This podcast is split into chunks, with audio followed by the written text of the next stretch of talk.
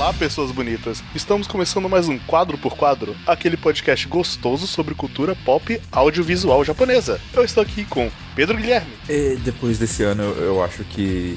Na verdade, eu já sabia, mas Slice of Life eu imaginei o preferido e esse ano só confirma isso ainda mais pra mim. Caio Coelho. Esse ano foi um bom ano de anime, só isso. Gabriel Guerreiro. 2016 foi realmente o ano das decepções. Dois statements contraditórios. E eu sou o Kei. Bom, a gente vai aqui falar sobre os melhores e as decepções de 2016. Vocês viram muitos animes esse ano? Como é que foi? Esse ano que passou, no caso? Ah, uns 50. Eu vi uns 15. Animes desse Con- ano ou animes em geral? Animes desse ano. Conta no drop. ano. Conta os que eu não quis terminar de assistir ainda. Mas enfim, eu assisti alguns, não muitos, porque, pra ser bem sincero, eu tava um pouco desanimado em relação a acompanhar animes semanalmente. Prefiro muito mais assistir obras completas e pegá-las quando elas a temporada. Só que mesmo isso eu não tava fazendo. Então eu tô voltando a assistir as coisas só agora, velho. Mas eu vi algumas coisas que destacaram. Eu acho que esse foi o ano que eu assisti menos anime. Tipo, eu assisti basicamente um ou dois animes por temporada, tirando a última que eu assisti uns três ou quatro. Bom, com isso a gente pode mostrar claramente que não somos nenhum grande conhecedor da área. Então o nosso top é bem pessoal. Eu, eu vi 16 esse ano, 5 são drops. Eu acho que isso quer dizer alguma coisa. Eu quis dizer conhecedor da área de 2016, não conhecedor da área de anime mangá geral. É isso aí, tipo, a gente vai falar sobre o nosso top pessoal e celebrar esse fim de ano, celebrar esses animes que vieram, marcaram a gente por bem ou por mal. É, a gente vai falar de três animes que a gente gostou especialmente e um anime que decepcionou. Acho, acho que essa é a melhor forma que a gente tem pra representar o que foi esse ano pra nós, no geral. Basicamente, quando a gente tá falando dos animes de 2016, a gente tá falando dos animes lançados nas temporadas de 2016. E são quatro temporadas por ano, uma de acordo com cada estação. E cada uma delas dura o tempo de uma estação. Que é três meses, gente. E 12 o- semanas. é, toda estação ela tem uma chart de animes novos que vão ser lançados. Animes, ovas, especiais, filmes. E é bem comum que as pessoas procurem ver o que, que vai passar, o que, que interessa a elas e passem a acompanhar isso. E também é comum que pessoas que já fizeram isso antes passem a se desgastar de fazer isso e prefiram simplesmente pegar coisas já completas pra assistir. eu percebi que pra mim assistir anime completo é mais cansativo, porque assistir um anime por semana é algo bem gostosinho e acompanhar anime, dependendo de que anime é esse e dependendo das pessoas que você tá acompanhando junto, tem umas discussões legais. Que nem comentei no podcast passado, acompanhar Kill la Kill foi uma experiência bem legal, acompanhar e falar com as pessoas sobre tudo mais. E foi isso com vários animes. Foi legal acompanhar cada episódio, falar sobre com eles, cada semana que passava. É, tipo, tem um, acho que tem um lado positivo e um negativo, né? O lado positivo é justamente as discussões semanais em cima do que você tá assistindo. E o lado positivo, pra, no caso, pra quem assiste semanalmente, né? O lado negativo é, obviamente, a espera. É ter que esperar e, às vezes, no decorrer das semanas que se passaram, pelas coisas que aconteceram com você, ou pelo mesmo pelo que você tá assistindo, além daquilo, você acaba não lembrando tão bem daquilo que você já viu no começo. E aí o lado positivo de ver tudo de uma vez é justamente isso, né? Que as coisas ficam mais frescas na sua cabeça e às vezes você nota determinadas temáticas de maneira melhor, sabe? Porque ela tá mais acentuada no decorrer daquela obra quando ela passa seguida. É que inclusive acho que, por exemplo, o ReZero, ele foi a, a melhor coisa que ele teve foi eu ter visto ele semanalmente, porque tava interessante ver a minha reação a cada semana com ele. Ver, tipo, ah, eu não tô gostando tanto, ah, tá médio, ah, nossa, essa cena é boa, ah, esse episódio aqui foi melhor, nossa, isso aqui superou, ah, voltou a ser medíocre. Foi, foi legal eu entender como a série era um todo quando terminou e eu entender mais ou menos qual foi o pico, o que, que foi bom, o que, que foi ruim. Eu acho que eu não teria essa visão que eu tive se eu tivesse visto inteiro de uma vez assim.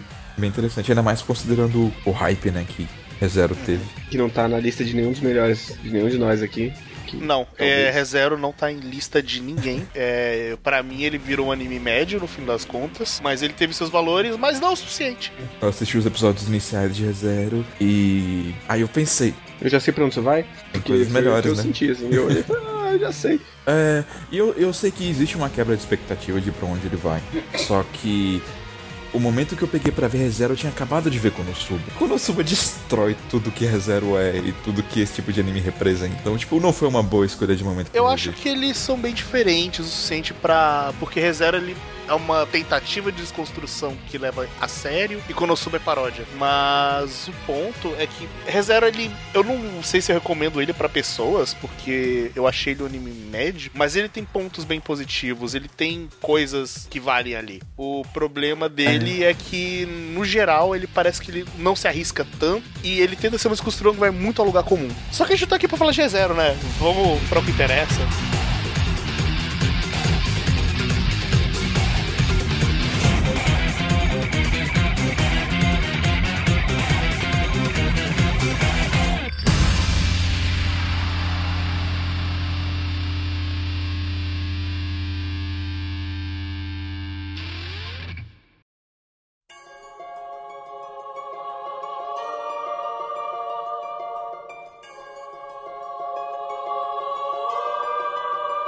Eu vou puxar aqui o, os meus animes do ano, que é justamente Konosuba, ou Konosubarashi Sekai Nishuku Fukuo. É, O que eu quis dizer quando eu falei que Konosuba destrói ReZero, não é que ele destrua e ReZero sendo um anime muito melhor do que. Na verdade que eu acho que eu provavelmente vou preferir Konosuba ReZero. É mais no sentido de que Konosuba justamente faz uma paródia em relação a toda essa questão de animes que se passam dentro do universo de um jogo, de um universo baseado em um universo de jogo toda essa saturação gigante que a gente teve de animes similares a Sword Art Online ou Log Horizon e por aí vai. E O, que eu gosto de Konosuba que eu falo que destrói é porque ele é completamente cínico com tudo que esses animes fazem. E ele subverte essa, essa sua expectativa das melhores maneiras possíveis e das mais engraçadas possíveis. Outro motivo pelo qual eu gosto tanto de Konosuba é que eu ria todos os episódios. Fazia muito tempo que eu não ria tanto com um anime, que um anime não me divertia tanto. É, isso é bom. Tipo, anime de comédia é, é difícil ter um anime de comédia que me faz rir de fato. E quando tem, puta que pariu. Eu adoro, eu pago pau. Apesar de que eu, eu, eu me sinto. Eu não quero fazer sinopse de Konosuba. Porque os primeiros 5 minutos de Konosuba me mataram de rir. E os primeiros 5 minutos são a sinopse. Nossa. Eu não quero Ah, fazer então é o sinopse. seguinte, cara, vai ver Konosuba. É divertido, vai rir, vai. Quando você não tiver lá pra fazer, vai assistir que vale a pena. É, a gente deu um contexto aqui de que é um otaku, que ele vai parar no mundo de jogo. Como sempre acontece de maneira geral nesse tipo de. É, ele, ele tem contato com outro mundo. Tipo, Gate é isso, Sword Art Online teoricamente é isso. Ele vai mais ou menos pra, pra um mundo alternativo, né? Ele basicamente ele vai parar nesse mundo de aventuras e ele se torna um aventureiro. E o único objetivo que ele tem é destruir o Rei Demônio, tá aterrorizando esse lugar, pra ser recompensado de alguma forma. O legal de Konosuba é que, como eu disse, ele sempre subverte as expectativas e parte do motivo pelo qual faz isso é a party que o protagonista encontra, que são três das mu- mulheres deveriam ser o mais úteis possíveis e elas são inúteis, praticamente. Não. A não ser em situações não, não, muito não, não, não, não, não, não. Calma, calma, eu sei que elas não são inúteis. Elas, inclusive, fazem muita coisa lá pra frente. Em especial a Aqua e a Megumin. Mas é porque cada uma delas tem um trope. E falar qual seria o trope. Na droga, não dá pra falar nada de Konosuba sem estragar, velho. O máximo que eu posso falar é que todo mundo já conhece a menina da explosão.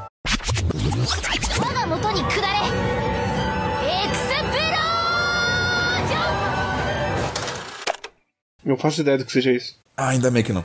Você sabe que Konosuba vai ser uma explosão de diversão para você e você tem que assistir. Se você tá em dúvida se Konosuba é bom ou não, vê os primeiros 10 minutos. Isso, é certeza. Você vai querer continuar assistindo. Ok. É, Konosuba, anime de comédia, muito divertido. E um dos melhores do ano, segundo o Pedro Guilherme. Ô Coelho, diga um dos seus animes favoritos aí. Então, é, o primeiro anime que eu vou falar é um anime baseado no mangá, que é no mangá da Waki Shonen Jump, que é o Saiki Kusu no Psynan. Que é um anime que eu tenho começado a, é, a ver, no caso o mangá, ler o mangá desde 2012, mas na época os meios é, pirateiros não, não forneciam material, né? É, esses Você não sabia japonês e não tinha esqueleto decente. isso. E aí, nesse ano, eu tava dando uma pesquisada, dando uma olhada no- nos animes. A temporada já tinha começado. E eu acabei achando um anime que era esse, que é, que o do Psyche. Esse é um anime de, de comédia, no caso, também um pouco mais de paródia, algumas partes de ação, mas a maioria é comédia e paródia. É um anime sobre um, um estudante colegial, né? E ele nasceu com várias habilidades. Por exemplo, teleporte, super força, telecinese, praticamente todas as habilidades possíveis. Só que, em vez de ele se sentir feliz com isso, ele odeia essas, essas habilidades e ele faz de tudo para não chamar atenção e afasta das pessoas, ele não quer saber de ninguém. Só que, é, mesmo com isso, tem vários personagens que ele acaba acaba se envolvendo o tempo todo. Cara, tem, é muito bom. Os personagens eles se envolvem muito bem com o Psyche, é, eles têm uma dinâmica muito boa. É, mesmo que o episódio não faça você rir, vai fazer você sorrir por muito tempo. Por muitas vezes eu, eu vi esses episódios semanalmente. Semanalmente não, diariamente, porque os episódios eram 5 minutos por cada dia. E eu ficava super feliz porque dava uma sensação muito boa de felicidade. Você via aquilo era algo muito bom. E também, outro ponto que eu queria é, falar além disso, além da comédia, é que os personagens eles são muito carismáticos, cada um é um personagem totalmente único. Tem a Teruhashi, que é uma personagem que é a mais bonita e perfeita e ela se acha dessa forma e o mundo faz ela dessa forma, por exemplo. Sem dar um spoiler, só uma parte é, bem significante. Todos os personagens acham ela linda, mas o Saki não, porque ele vê ela. Ele tem visão de raio-x Aí ele só vê os ossos dela e ele não acha ela nem um pouco bonita. E tem também vários outros personagens. Tem um personagem que é um, é um estúpido, tem um personagem que é um Tune Bill. É, tem vários personagens que são totalmente únicos e vão fazer você é, se sentir muito bem. Enfim, sai que sai no Psy no é um anime muito bom que eu recomendo para todo mundo. Ainda mais se você estiver passando por um momento ruim que vai fazer você sorrir muitas vezes. É, o que eu tava pensando agora, tinha um certo medo de ver ele, porque ele me soava muito aqueles mangás da Shonen Jump que começa com uma ideia despretensiosa de ser uma coisa mais slice of life, bonitinha, episódica, e de repente ele vira uma coisa grandiosa. Ah, tipo Reborn. Não acontece, não. Ele, é, tipo Reborn, por exemplo. E ele virando uma coisa grandiosa, ele não faz isso bem. É, mas ele não faz isso não. Ele- então ele nunca, ele nunca ganha, um arco grandioso da vida Não. que nem outras obras da Jump. E- Não. Ele vai. Ele vai seguir. No máximo ele tem um episódio. Dois ou três episódios que seguem o mesmo arquinho, mas não é nada muito dramático ou muito trabalhado dessa forma, não. Mais uma, uma coisa mais, mais episódica. E eu, eu, eu ainda quero assistir ele, mas no caso, o que eu acho que me afasta um pouquinho no começo é. Eu não sei explicar porquê, mas é o traço. Por algum motivo o traço me parece um pouquinho estranho. Eu não sei se é o design dos personagens. Mas eu acredito que isso não seja nada que vai interferir na maneira que eu vou, que eu vou gostar do anime, não. Tipo, se ele for realmente engraçado, eu vou me divertir bastante. Não que ele não seja, aliás, ele deve ser. Porque o humor é uma, é uma coisa muito pessoal. Eu, eu espero que o humor dele bata comigo. Porque eu, eu preciso, me- preciso me sentir bem Eu também. nas pés da vida aí, né? Mas sabe o que, que esse anime me lembrou? O quê? Um dos animes que eu quero citar. Mob Psycho 100. Eita. Boa citação, tá na minha também aqui. E, cara, Mob Psycho, ele é bem melhor que One Punch Man. Acho que ele é, ele veio antes e é a obra E é definitiva meio do triste Mob. pensar que ele não é reconhecido.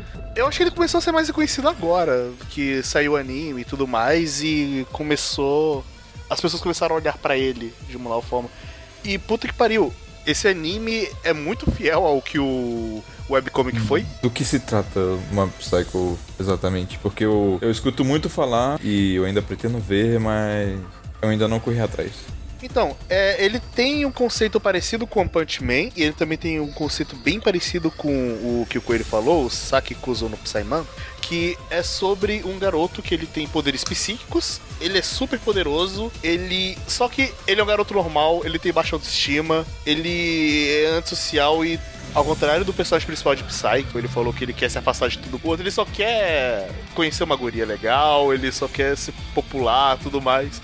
Só que ele não consegue, porque ele. Porque é um- ele só é bom em ter poderes, ele não consegue fazer mais nada. Ele é basicamente a criatura mais poderosa do universo, só que ele não consegue levantar um peso de 2 quilos. Hein? Como? ele é a criatura mais poderosa do Ah. universo com a mente. Mas ele, por exemplo, não vai conseguir correr muito porque ele é fraco fisicamente. É, é engraçado essa dinâmica, porque essa dinâmica mostra como as pessoas que não sabem dos poderes deles reagem a ele E como as pessoas que entendem o que, que ele é, reagem também. E é, é muito legal essa dinâmica. Eu gosto muito da dinâmica de como o mestre dele, mestre entre aspas, trata ele, como ele se aproveita disso, mas ele é um personagem muito humano fazendo isso. Como o irmão dele reage sabendo que ele é uma pessoa com poderes psíquicos.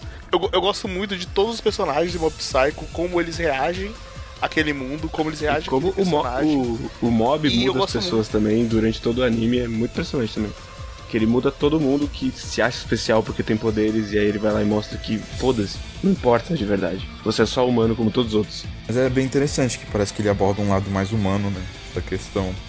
Lidando com as ansiedades do, do, do protagonista e tudo mais. Até porque ele tá num, num retrato que é bem fácil pro, pra boa parte do público otaku se identificar de certa forma. E é bem isso mesmo, porque, tipo, o mob, ele, ele tem uma explosão dele. A explosão dele, ele vai chegando numa porcentagem. Por exemplo, se ele ficar com raiva, ele vai acumulando isso, porque ele não sabe se expressar. Como ele não sabe se expressar, ele retrai muito os sentimentos dele. Então você vai deixando ele com raiva e ele vai explodindo, entre aspas. Ele vai segurando, segurando até não poder mais explodir. Quando ele chega no 100% de explosão, é...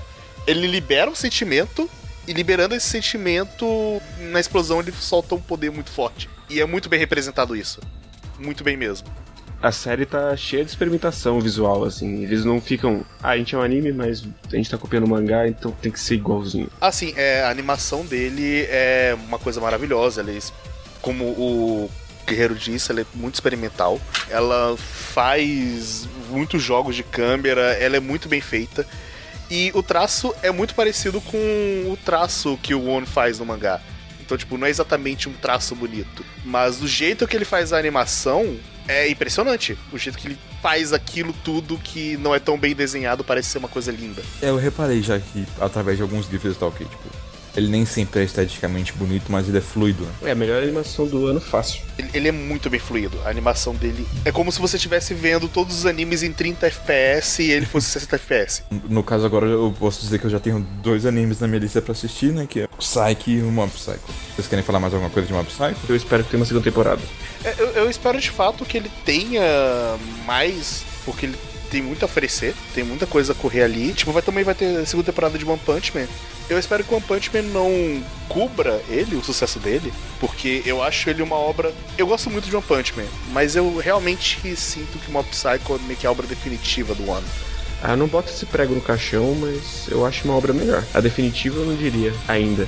É porque eu só conheço as duas, na real. Então, ele fez mais coisa? Acho que não. Fez, mas não relevante dessa forma. Eu acho que o One Punch Man, a segunda temporada, ela pode talvez a- colaborar com o sucesso do Mob Psycho. Até porque eu acho que Mob Psycho fez sucesso, né? Ele não foi, não ficou tipo jogado às traças, apesar de não ter feito tanto sucesso quanto o One Punch Man fez na época dele.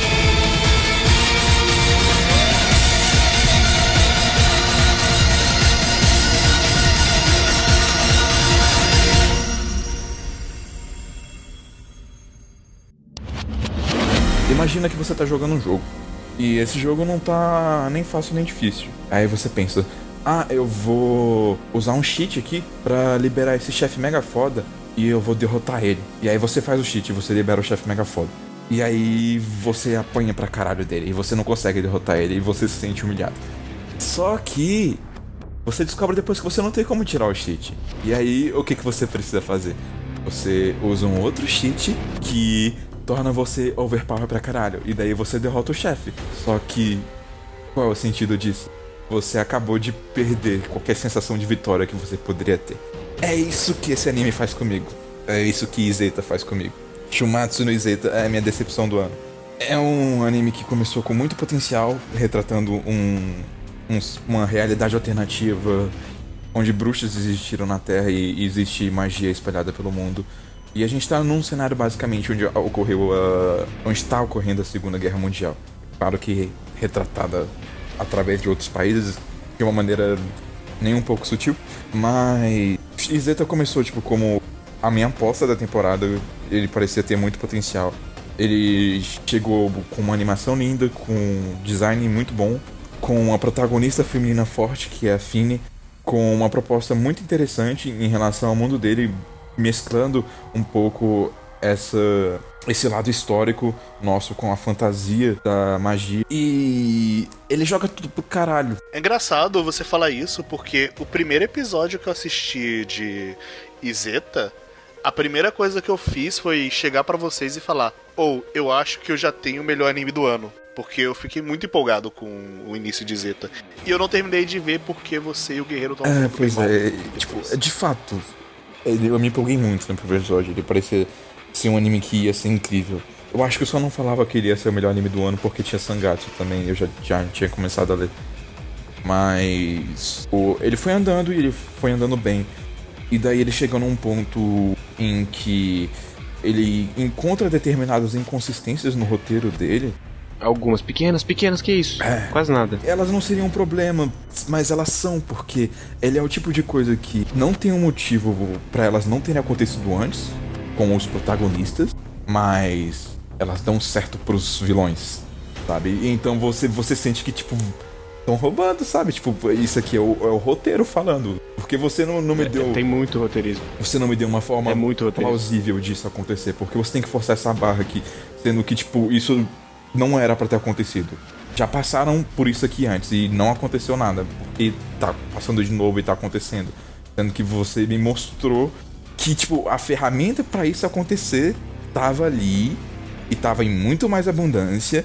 E você coloca ela de novo lá, com muito menos abundância, uma proteção mais rígida e ela é ativada, sabe? Fora, tipo, outras pequenas inconsistências lógicas que eles forçam a barra. Tipo, vamos colocar um, uma pessoa, num, um espião aqui num dos centros mais seguros do mundo. E ele vai estar passeando a esmo super tranquilo e depois vai desaparecer, Mr. Deus. Como, como, como ele chegou lá? Por que, que ele tava lá? Tipo, tá, a gente sabe por que, ele que ele tava de lá. tudo. Mas, tipo, ele chegou lá e saiu de lá. Tipo, ninguém viu nem nada. E daí, tipo, ele age de maneira super creepy. E, tipo, ah, não, tá. Foda-se. Meu, foi embora. Tá tudo bem. E, obviamente, essas pequenas sementes que foram plantadas ali viraram o chefe final que você não é capaz de derrotar. Eu perdi o interesse de continuar assistindo o anime, sabe? Tipo, eu vou assistir, eu vou terminar de ver ele. Mas das duas, uma. Ou ele vai ser a frustração de não passar por esse chefe final que nem deveria existir, ou ele vai ser a frustração de você usar um cheat pra passar dele e vai dar tudo certo no final, e no final das contas não vai ter nenhum sentimento de vitória, vai ser simplesmente por que, que eu fiz isso? Além do roteiro ser um problema, os personagens são um problema. Nenhum deles é desenvolvido. Sério, eles pareciam tão. tanto potencial no início. É, fica aí. Eles não desenvolvem ninguém.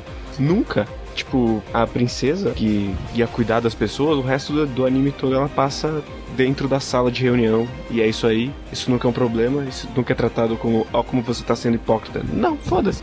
Ela tá ali escondida. É isso aí. E todos os outros são tratados do mesmo jeito. Eles viram piada e unilaterais totalmente. Tem algum aprofundamento na relação entre a Zeta e a Fine? Porque é uma das coisas que eu senti que eu ia abordar bem.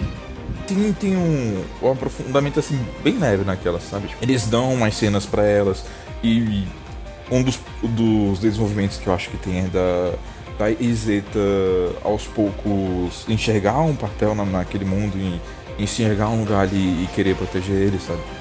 O, isso é uma coisa que eu vi ali. E tipo, também tinha alguns outros personagens interessantes, tipo a guarda-costas, que ela teve um pequeno arco ali no meio que foi bem interessante, só que tipo, esse arco durou um episódio só, sabe? E teria sido muito mais interessante se eles tivessem dado mais tempo para explorar isso. A impressão que Zeta me passa é que ele poderia ser muito melhor se ele fosse mais longo e se eles tivessem repensado ele de maneira a não passar por esses problemas de roteirismo. Tipo, talvez tudo que eles precisassem era de mais tempo para desenvolver isso. O problema é que não teve. Então, tipo, mesmo as coisas que são boas, que tem potencial, elas acontecem rápido. E como essas coisas ruins acontecem muito rápido também, você, você acaba desanimando com o decorrer do anime. Ah, eu acho que se tivesse mais tempo ia ser só um acidente de carro maior. Eles começaram a cagar logo no começo, lá quando dois chefes da inteligência discutem informações sigilosas gritando no campo, porque o outro personagem precisava ouvir pra seguir o plot. Isso é tipo o quarto episódio. Então eles cagaram desde o começo. Será que o problema é que eles tinham uma ideia boa, só que eles queriam executar de uma maneira que fosse de acessível a todos de alguma forma, e com isso eles acabaram forçando a barra, que, que eles não conseguiram fazer isso de uma forma que parecesse Eu boa, acho que natural. não. Eu acho que ele, ele vende bem, mas ele não tinha pra onde ir mesmo. Porque se você olhar pra, se olhar pra abertura, você já vê que ela fica se esfregando. Então você já pensa depois, pensando, fala, hum, talvez fosse só pra vender mesmo e eu só cair no. Só cair na zoeira deles. Eu acho que em parte é problema de tempo, sim. De repente ele não teve orçamento suficiente pra virar um anime maior, sabe? E tiveram que se conformar com isso. Mas é complicado, né, a gente ter certeza do que aconteceu afinal de contas, porque tipo, Zeta é um anime original. Ele não é baseado em mangá, ele não é baseado em light novel, não é baseado em nada. Ele é um anime original, sabe? E num anime original é preciso ter um cuidado excepcional para que cada parte seja perfeita, que tenha o tempo de o tempo perfeito de cena para ocorrer, o tempo de desenvolvimento perfeito. E isso não acontece? Ou, ou parece é tudo muito muito corrido. E é, é só uma grande pena, porque tipo é um anime que tipo realmente tinha muito potencial, sabe? Tinha potencial para entrar tipo nos melhores se ele fizesse se ele fizesse bem aquilo que ele tinha se proposto. Né? O Kiro tá muito quieto, tô com medo do quanto ele deve estar com raiva da gente agora. porque ele gostou de Zeta, mas eu, eu queria saber, tipo, porque ele, eu, eu acho que ele foi o único que terminou aqui, sabe? Como ele se sentiu com o final de Zeta, porque ele não é de uma opinião tão extrema quanto a nossa. sabe? É. Então. Apesar de tudo, eu concordo com. Apesar de ter gostado, eu concordo com praticamente tudo que vocês falaram. É, ele tem todos esses problemas que com o tempo, depois que eu fui vendo, revendo, discutindo tudo mais, eu acabei sendo convencido que ele não era tão bom quanto eu pensava, que ele não fazia as coisas tão bem, que ele tinha, tem- tinha bastante problema em tudo que vocês falaram, né? Mas ainda assim eu não posso falar que eu não gostei, que foi uma decepção, que foi algo que fez ficar puto, alguma coisa mais parecida com isso. Porque no fim das contas eu acabei gostando do, do anime. Então, Izeta, no fim das contas, apesar de todos esses problemas, eu ainda gosto bastante dele e também, apesar de, tudo isso, eu acho que vale, vale ser assistido. Mas acaba acontecendo basicamente o que o Pedro falou e, bem, termina. Não, não posso falar que termina tudo bem, porque não termina tudo bem, mas é é um pouco do, do que o Pedro falou. Mas não termina completamente bem, porque dá alguns problemas. Mas no geral, Izeta tem sim todos os problemas que vocês mencionaram. Tem problema de roteirismo, tem problema de personagem mal desenvolvido ou que não é desenvolvido suficientemente no, no período que o anime se passa. Tem um problema de poder, diferença de poder, tem problema de é, narrativa. Enfim, ele tem vários problemas, mas mesmo com tantos problemas, ele ainda é um anime que é divertido, mas pode incomodar se você ficar de olho, muito de olho nos problemas dele. Mas enfim, é, no fim das contas, Zeta é isso aí. É um anime que vale a pena, mas se você enxergar muitos problemas, ele vai acabar sendo estragado para você. Se você ligar muito para ele, vai acontecer uma coisa. Enfim, é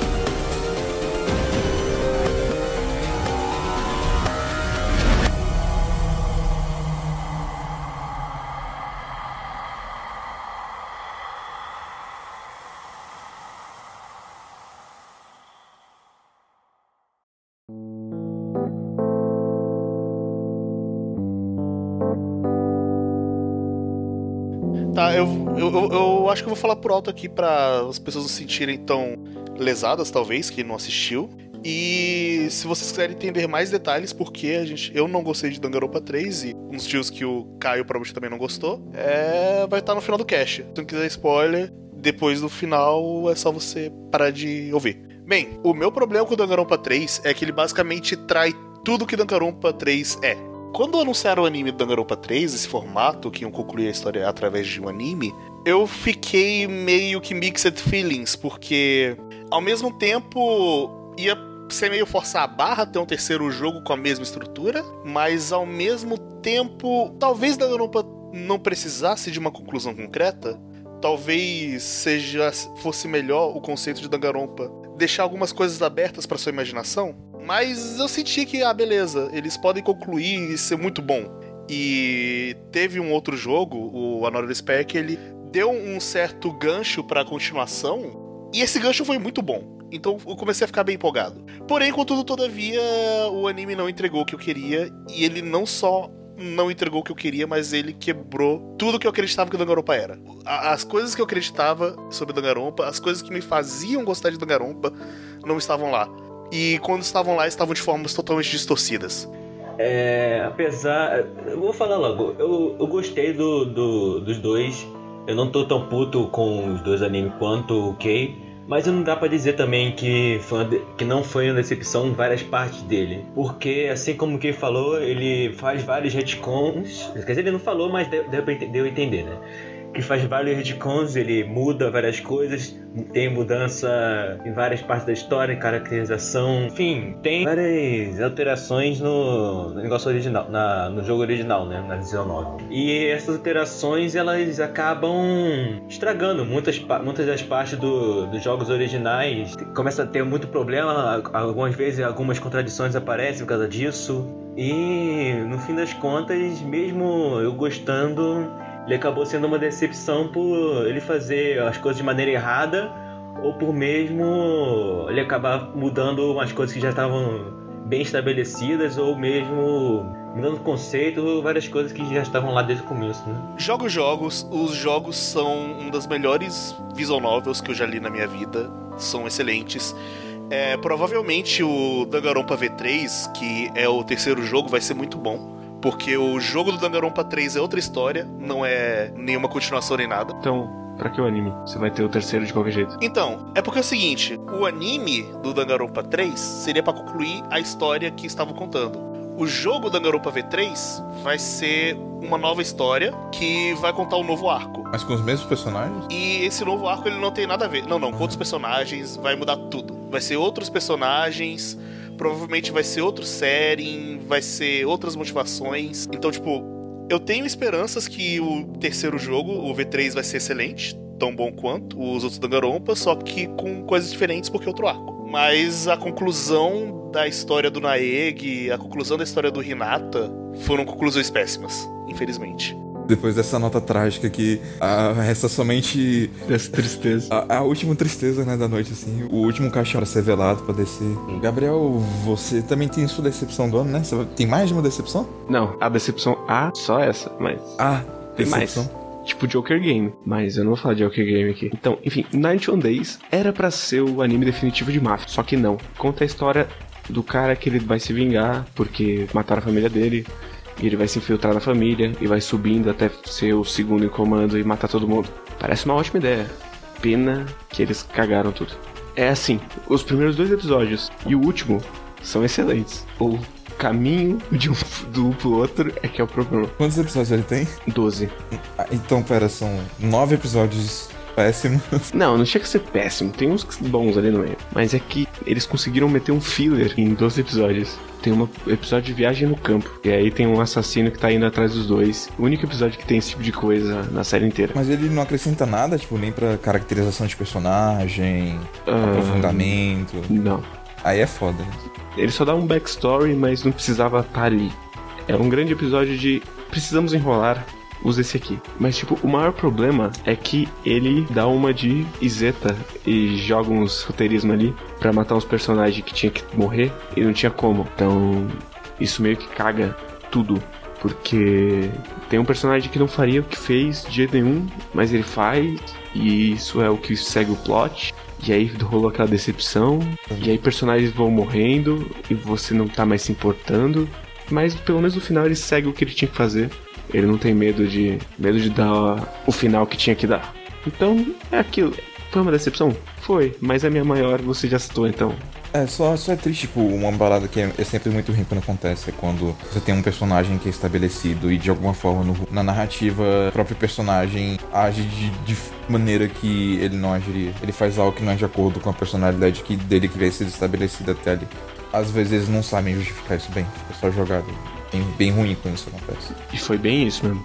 Ele não justificou e ele meio que volta ao normal de foi de fazer, porque agora ele já serviu pro roteiro que ele precisava servir. Mas então, se vocês quiserem um anime de máfia, tem um pouco de fantasia no meio, mas bacana, né? Bacana, mó legal. Bacana é bacana. Alguns dizem que é melhor que Durarara, mas eu acho isso um absurdo e eu nem vi. Ah, não, é melhor que o Durarara sim. Não é Eu não. gosto de Durarara, mas eu prefiro bacana. É. Bacano não me cansou durar assim. É, Durarara ficou um pouquinho cansativo. É assim, bacano é mais dinâmico, é mais rápido. Durarara tem personagens mais legais. Então é, é uma disputa complicada ali, mas eu acabo preferindo bacano.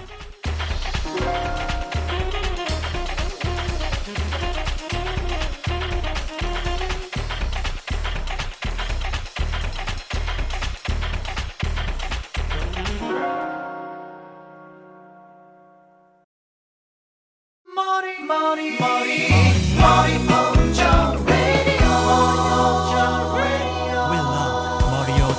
foi a única pessoa aqui que viu Jojo, né? Foi porque eu não passei da parte 3 daquela merda. Eu vou confessar aqui que minha experiência com o Jojo é meio complicada, porque eu, eu tentei assistir o primeiro anime. E. A primeira temporada do anime, no caso. A É. parte 1. E na época eu tava seguindo a regra dos 5 episódios pra todo mundo que eu via. E Jojo não passou na minha regra dos 5 episódios. Nunca mais senti vontade de A primeira parte de Jojo, ela é muito brega, Hokuto no Ken. ela é muito datada, Uhum. mas você Muito. aprende a amar ela depois que você se insere muito em Jojo. Você aprende a amar ela mais por causa do background, do que ela significa, do que por causa dela em si. consigo ver que algumas pessoas vão sentir, tipo, um, um amor que às vezes as pessoas têm quando elas lembram daquelas novelas mexicanas que ela via no SBT, sabe? Tipo, o quanto o Rubi era brega, mas como elas adoravam ver tapa na cara e, e aquelas coisas todas. Eu, eu, eu vejo Jojo dessa forma, sabe? Cada parte ele tem uma narrativa bem diferente, bem diferente mesmo. E tipo, a parte que saiu esse ano foi a parte 4, que foi a pior adaptação entre as quatro partes que eles adaptaram até agora. Porém, é muito bom, ainda mais porque o anime é muito bom. O, o mangá é muito bom já, ele é uma das melhores partes. E apesar dele ter alguns defeitos, teve partes que eles cortaram, teve algumas partes que eles não souberam adaptar direito. Teve partes que eles adaptaram melhor. Foi bem interessante como foi esse caminho pra a parte 4. E eu, eu, eu gostei muito do fim das contas. Ele saiu com saldo positivo. Ele podia ter sido uma adaptação melhor. Teve cenas, teve lutas que eu falei, porra, podia ter sido melhor. Podia, é, o mangá fez mais sentido. Mas no fim das contas, eu, eu vou sentir muita saudade de toda sexta assistir um episódio da parte 4 de Jojo, porque é um ótimo anime. E eu acho que seria a parte favorita de vocês também, porque. Bom, a parte 4 de Jojo, Diamonds Unbreakable, é um anime Slice of Life.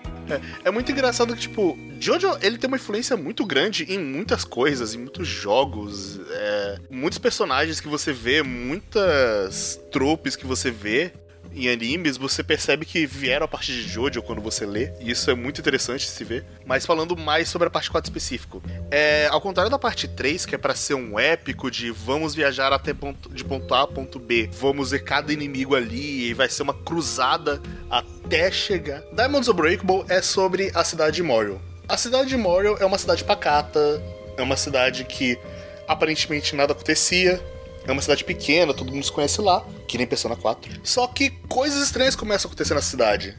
É, assassinatos começam a acontecer, é, pessoas começam a desaparecer.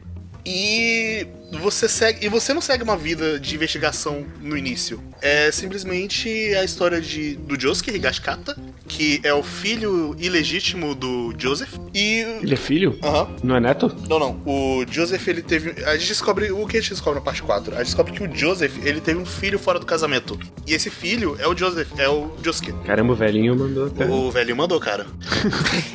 E a gente segue a vida do Josuke, que é um garoto. Ele, ele é um garoto normal, com um penteado estranho de cabelo. Ele odeia que as pessoas falem mal do cabelo dele, do penteado. E ele tem um stand, que é o Crazy Diamond. O Crazy Diamond ele tem o poder de curar as coisas. Ele, ele não só curar as coisas, mas ele reconstru de reconstrução. Então, por exemplo, ele quebra a televisão, mas ele no mesmo instante pode consertá-la.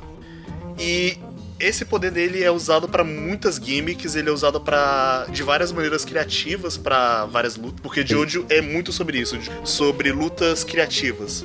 Um- Uma das primeiras coisas que acontece é alguém usar a mãe dele de refém, ele faz um rombo na barriga da mãe pra pegar a pessoa e imediatamente conserta. É, é- é bem interessante o jeito que ele faz esse poder. E cada personagem ali, ele tem um stand, ele tem poderes criativos. E é uma coisa que eu gosto muito, a partir da parte 4 de hoje que ele faz isso. É, não tem poderes que elevam, Alguns poderes têm exceções que eles elevam, mas eles têm uma certa ordem. Não é como um shonen tradicional de tipo, ah, eu tenho tanto poder e eu vou treinar pra ter mais poder. Não, não, você tem esse poder, você vai ficar com esse poder, essa é sua gimmick, e você vai utilizar dessa forma. É algo tipo como o Hunter x Hunter, né? Forma, que também acho bem interessante pela maneira criativa que cada um deles aprende a lidar com as próprias habilidades. Sim, sim. É exatamente como eles aprendem a usar próprias habilidades e fica naquelas habilidades. E além dos poderes interessantes que acontecem lá, todos os personagens são muito carismáticos naquele mundo. Em, Morio é um lugar gostosinho, ele tem ele tem pessoas malandras, mas ele é o Jojo mais leve e além de Até o Jotaro? Cara, o Jotaro é mais legal na parte 4. Ele- eles dão uma consertada no Jotaro. O Jotaro ganha. É, tipo, o Jotaro ainda é um cuzão, mas ele ganha, tipo, 20% mais de personalidade na parte 4. Ó, talvez ele fique menos insuportável. E a parte 4 é a partir disso. Ela começa com um grande arco, entre aspas, que tem um mistério de uma flecha que tá atingindo as pessoas e dando stands pra ela. E eles querem descobrir quem é o responsável e por que a pessoa tá fazendo isso. E depois disso vem o arco do maior vilão de todos os tempos. Bom, mas enfim. A parte 4 de Jojo é uma das minhas partes favoritas, acho que é a minha terceira parte favorita do mangá como um todo. Qual que é a segunda? A segunda parte? A segunda, Não, a segunda é a favorita. A minha, não, a minha segunda favorita, provavelmente a parte 2, minha favorita a parte 7, e a parte 4 minha terceira favorita. Ah, então eu já vi o segundo melhor, já tá bom. Não preciso chegar até o 7. Tá longe. Mas a parte 5 é muito boa também. É a parte 3 que é o ponto fora da curva. Eu vou dar uma chance pra Jojo pra, pra ver. A parte, a parte 1 é bem curta. Eu tô ligado que é curta, mas é. Cara, foi, foi difícil no começo. Você levou Kuturo Ken? Não, ainda não. Ah, que eu ia falar pra você ir com a mesma mentalidade que vai de boa. Pois é, né? É, é a mesma mentalidade do Ken. É... Enfim, assistam a parte 4 quando vocês puderem. É, eu recomendo vocês assistirem a 1, 2 e a 3 para pegar todas as referências e tudo mais, mas nenhuma parte de Jojo você precisa necessariamente ver a outra para entender. Você consegue. Você pode ver cada parte com um arco fechado. Porém, é divertido você ver uma por uma. Conhecer os personagens, né? Conhecer os Eles personagens, entender de onde eles vêm, entender aquilo. É, nada é muito aprofundado em Jojo. Jojo ele não é sobre aprofundamento, ele nem... Jojo é uma coisa muito leve, porém é muito carismático, ele tem personagens bem legais e Jojo, principalmente, me apresentou bandas muito legais. Mas é. É, Jojo ele tem muitas referências musicais. O nome de personagens é baseado em músicas. O nome dos stands, com os poderes que vêm logo depois da parte 2, são baseados em bandas. E é bem legal isso, porque eu de fato aprendi muita coisa sobre música com Jojo.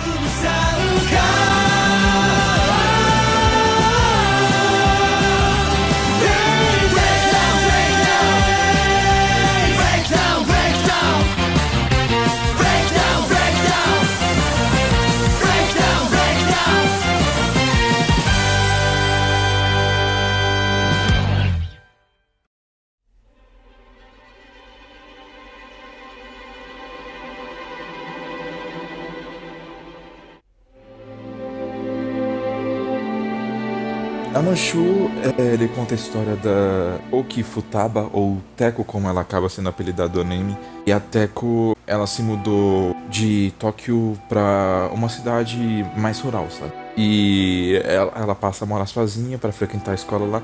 Eles nunca chegam a entrar muito a fundo nessa questão do motivo pelo qual ela teve que se mudar pra lá. Acontece que ela só, só teve que mudar pra lá. Eles lidam um pouco com os anseios da Teco em relação a isso, sabe? O- As amigas que ela perdeu e a- até com uma pessoa um pouco deslocada socialmente. Então ela tem dificuldade pra se aproximar das pessoas.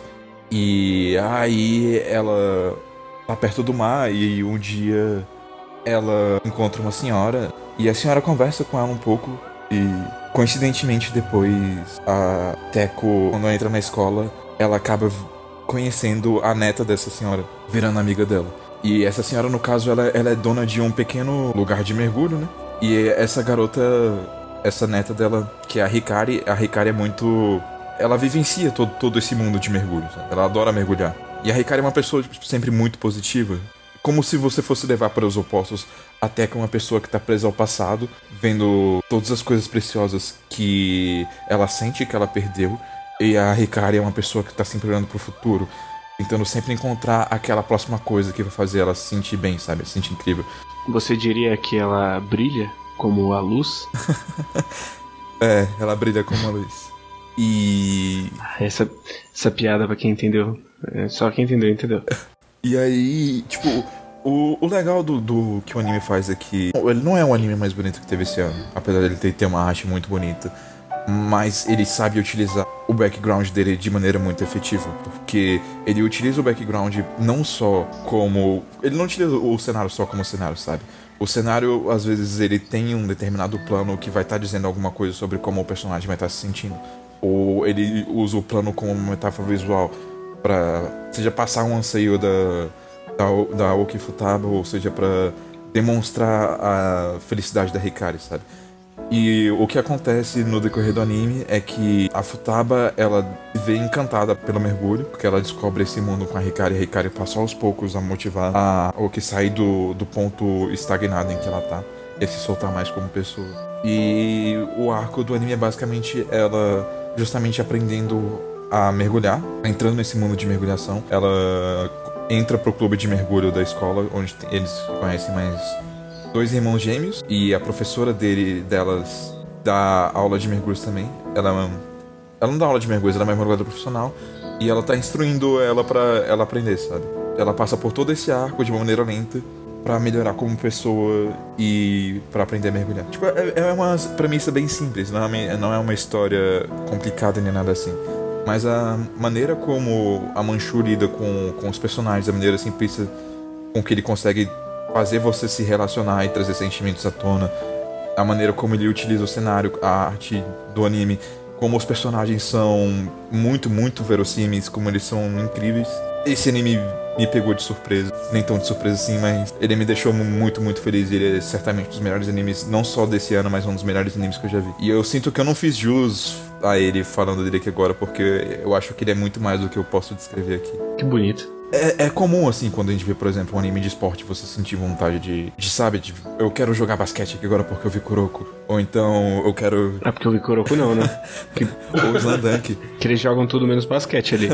Mas, é, tipo, é comum você, tipo, ver alguma coisa assim e você querer ficar empolgado para fazer alguma coisa, sabe? Tipo, eu sempre fui uma pessoa que particularmente me senti muito conectado ao mar. Eu ia pra praia todo ano quando eu era pequeno e eu sempre me sentia é, em casa, sabe? É triste se sentir conectado ao mar e ser de Brasília.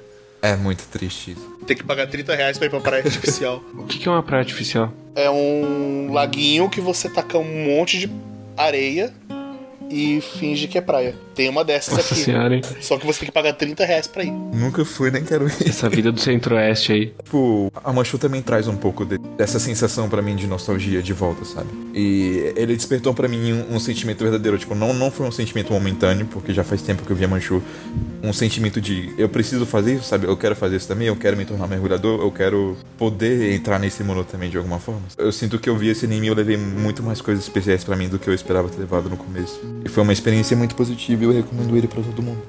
Eu quero muito ver a Manchu agora. É, ele passou reto por mim, eu confesso. Mas vendo você comentar, me deu muita vontade de ver. Ele é, ele é muito bom, ele vai, vale muito a pena ver. Ele é muito simples, mas ele é o melhor que o Slice of Life pode fazer, sabe? Ele faz muito bem aquilo que ele faz. Mas o melhor do Slice of Life não é o Kohama? Não, é a área. E é do mesmo autor, já Manchu. Por isso que é Manchu tão bom quanto. A área eu não terminei ainda. E por enquanto eu ainda prefiro a Manchu a área. Então vamos ver como é que isso vai ficar no final, né? E apesar de que meu, meu, meu Slice of Life preferido é Clannad ainda, mas tudo bem. Deem uma chance a Manchu. Vejam ele de corações abertos. E é isso aí. Aproveita. É baseado em mangá? É baseado em mangá. Mas eu, eu, eu acho que vale muito a pena ver o anime por causa da direção de arte dele. A direção de arte do anime é espetacular. E, tipo, caso você queira ver depois, o mangá continua além de onde o anime para, então.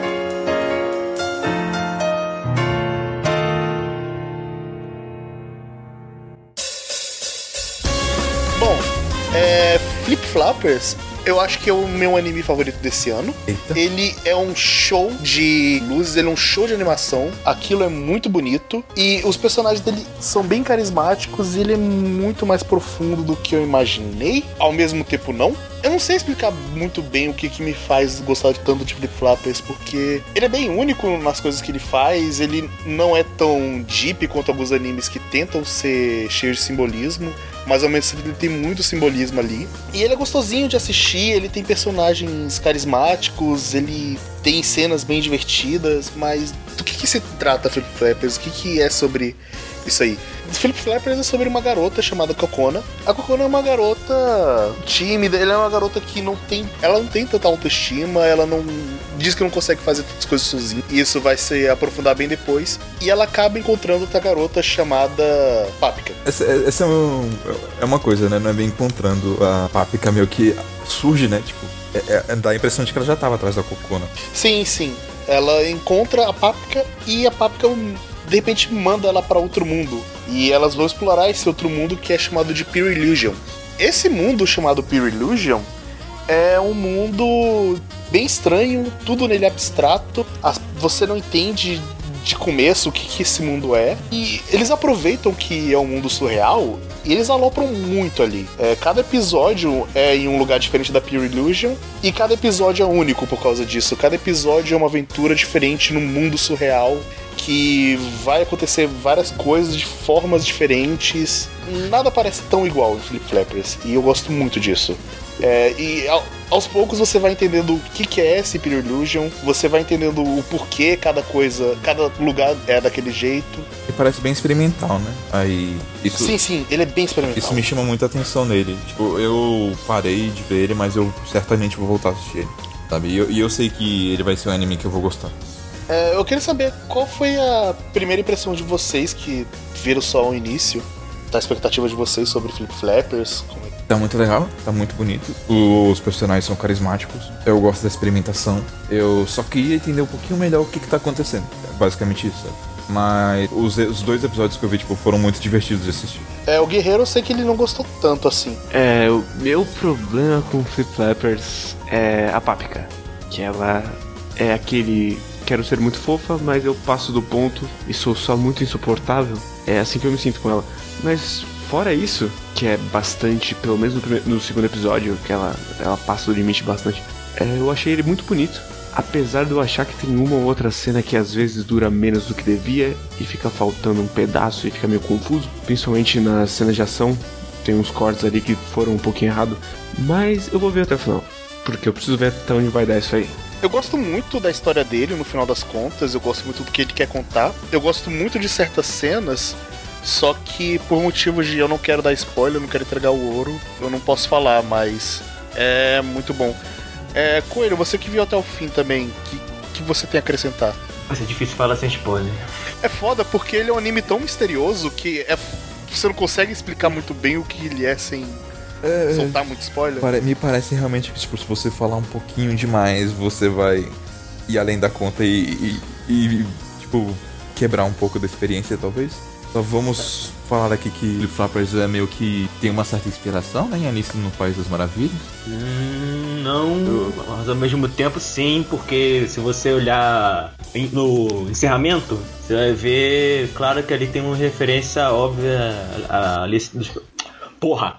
Alice pa- no País das Maravilhas. É que eu digo isso também pelo, pelas viagens que elas fazem, sabe? Pros outros mundos que elas vão também. Aí, tipo, no segundo, no segundo episódio elas estão perseguindo um coelho e por aí vai. Mas vai, continue, perdão interromper. Pra falar sem, sem muito spoiler, Flaps é o meu anime favorito, provavelmente um dos animes que eu mais gostei de todos, toda a minha vida. É o meu anime favorito, mas eu deixei é, deixei para falar para falar mais dos outros porque ele é um anime que ficou tão acima dos outros pra mim que ele não merecia ficar nessa posição. Ele é muito maior do que isso pra mim. Então, no fim das contas, Flip Flappers é uma jornada de autoconhecimento da Kokona é, durante todo o percurso dela no anime. É um anime que tem bas- bastante arco dentro dele mesmo, ele se fecha muito dentro dele. Cada episódio é bastante fechadinho lá, é bastante episódico no sentido que ele dá muita caracterização dentro dele, fecha muito bem lá, lá dentro mesmo. É, os personagens, eles são carismáticos, embora você não possa dizer que todos, todos são explorados, porque não são todos, mas alguns, a maioria deles tem alguma exploração. É, é, o mundo muito bem construído, ele tem umas regras que vão sendo apresentadas durante todos os episódios que você não acha que vai valer. Que eu, por, um, por muito tempo eu não achei que o anime teria um plot que teria continuidade, que ele seria mais algo de aventura. Mas com o tempo fui percebendo que ele estava construindo alguma coisa lá. Fui reunindo os pedaços que estavam sendo colocados e que no final tudo aquilo acaba sendo juntado, faz a história ficar completa. E por fim, a animação é excelente, a trilha sonora é ótima. A abertura, apesar de eu não ter visto, não ter achado algo muito bom no início, com o tempo eu comecei a apreciar muito mais, que é, é uma, apesar de ser uma, uma, abertura muito anime, ela tem uma é, as cenas que eles colocam combina bastante com, com o anime em si. E tem o encerramento que para mim é um dos melhores que eu já vi, que também combina bastante com todo todo anime. É engraçado como o encerramento ele sempre encaixa bem como o anime tá terminando. Uhum. Sempre. Até o episódio que termina tenso, ele termina de alguma forma encaixando com aquela música do final. E eu gosto muito disso. E no fim das contas, Flip Flappers é, é uma coisa que você não vai entender do começo, você vai ficar perdido, você vai achar que aquilo é algo episódico e ele é, mas ao mesmo tempo Flip Flappers ele vai te jogando várias informações bem minuciosas, bem pequenas durante todo o percurso. Depois vai tudo se juntando e vai se formando uma história bem bacana que vai, vai chegando ao final. E apesar de tudo isso, ele é muito. Como é que eu posso dizer? Ele é muito mais. É, muito mais uma jornada dos personagens do que o do plot em si. Mesmo ele sendo. ele sendo juntado mais pelo final. Porque é uma exploração muito grande na amizade entre as dois personagens, que no caso são a Kokona e a Papica. E... É, sobre a amizade delas, hum. uma coisa engraçada na, que rolou comigo é que elas reforçam muito ele, ele fala muito sobre amor. Uhum. E ele, elas duas reforçam muito com uma, uma outra. Sim. E por um bom tempo eu tinha metido na minha cabeça que era um Yuri. Só que no final eu. Não, no final não. Não é um Yuri e é, é muito bem feito e muito incrível o, o, reforço que cada uma tem ao falar que ama a outra. É, sim, mas acaba. Apesar de tudo isso, é porque é foda se falar sem spoiler, mas eu acho que tem uma parte. Uma parte que dá pra dizer que tem um pouquinho de Yuri. Não o Yuri. Yuri. É. Com Ice. não, não o Yuri é. Ele é muito implícito. Você mesmo. Mesmo que não tenha. Dá pra você ver, principalmente naquele episódio, não, lembro, não sei se você lembra aqui. Não é nem um spoiler muito mais é aquele episódio que é, é, você vai vendo várias versões da Papica, que você dá pra ver ali muita, muita coisa de cenas de. que há um amor muito. muito mais como algo de paixão. Que não, não é mesmo um spoiler, mas é basicamente isso. Ah, sim, foi a partir desse episódio que eu meti na minha cabeça que era Yuri. É, mas. E aí mais pra frente há essa negação mas ao mesmo tempo dá para dizer que tem. Tem, mas não tem ao mesmo tempo. Mas aí só dá pra ter uma discussão sobre isso se fosse algo sem spoilers, porque mais pra frente que vai ter vai tendo algumas revelações que vão, vão mudar essa visão sobre se é um Yuri ou não. Eu tenho só um parênteses para fazer aqui que eu tinha esquecido de falar, mas em Amanchu também tem um Yuri implícito ali também. Eu, eu acho que esse foi o ano do Yuri Bait, né? Com Amanchu, Flip Flappers e Hibikofone aí. Yuri Beishin para todos os lados, em todas as estações. Tem Zeta também. Tem, tem Zeta também, verdade.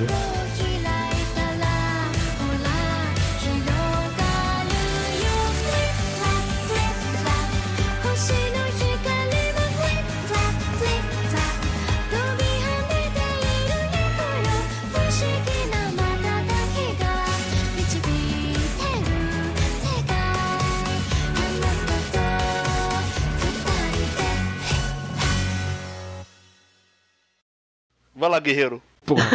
Então, o que eu vou puxar, eu vou puxar agora, eu vou ter que vender esse para vocês. É Sickle Boys. Eu vi, é maravilhoso. Você viu? Sim. Olha aí. Ora, 連れて行ってあげるよ星空の下でランデブーしよう僕ら石膏ボーイズ S-E-K-K-O-B-O-Y-S セコ S-E-K-K-O-B-O-Y-S セコ S-E-K-K-O-B-O-Y-S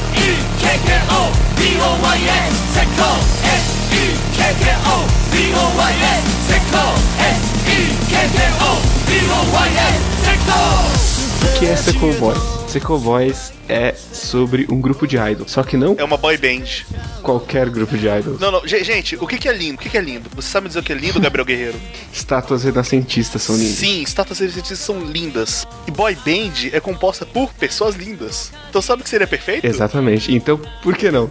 Por que não? Sim, Sequel Boys é. sobre uma boy band de estátuas renascentistas. Exatamente, tem o Marte, tem os outros que eu esqueci o nome todo agora. Mas o que é de verdade Seco Boys? Seco Boys é basicamente uma crítica à indústria idol que olha pra beleza acima de tudo. Então eles são estátuas que não tem braço, não tem perna, então eles não fazem nada, eles são carregados. A única coisa que eles têm é a beleza deles. Eles não pensam direito. Então é basicamente uma crítica à indústria das aparências, com muito bom humor, que é muito engraçado. E são 7 minutos por episódio. Acho que todo mundo tem tempo pra 7 minutos por episódio. E é uma das melhores experiências que eu tive esse ano com o anime, porque coisa idiota é comigo mesmo. É isso, fui rápido.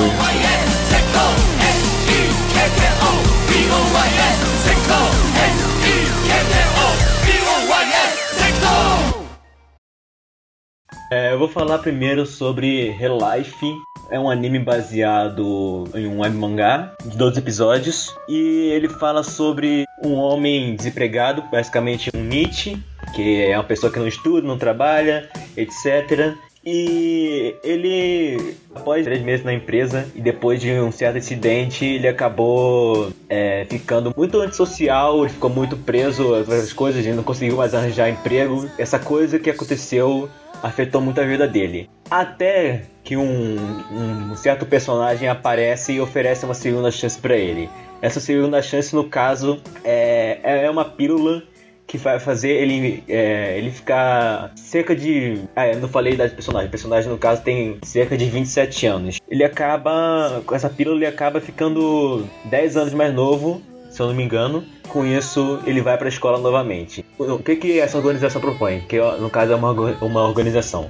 Essa organização propõe que esse personagem ele vá para a escola, ele tem uma segunda chance ele consiga completar. Eles querem recuperar é, esse personagem completamente do estado que ele tá e botar ele depois de volta. Só que a condição é que ele não pode revelar para ninguém a idade dele, obviamente, e nada do que ele fizer lá vai voltar para a vida dele depois que ele voltar ao normal.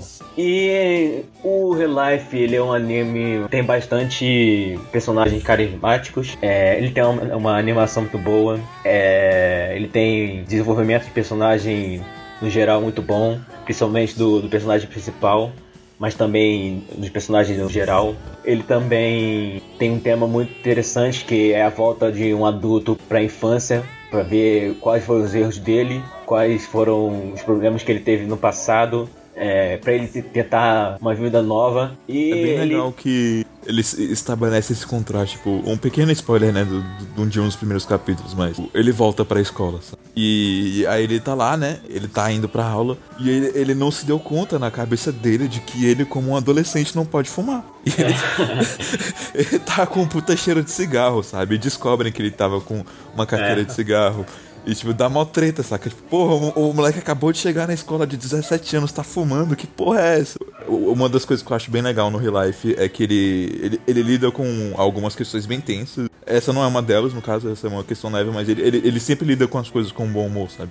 Ele sempre vai, tipo, ele não vai te jogar pra baixo, ele vai te levantar pra cima, tipo, mesmo lidando com os temas mais pesados possíveis. É que nem o que ele falou, tipo, ele tem um ótimo desenvolvimento de personagem, tipo, um ótimo desenvolvimento mesmo.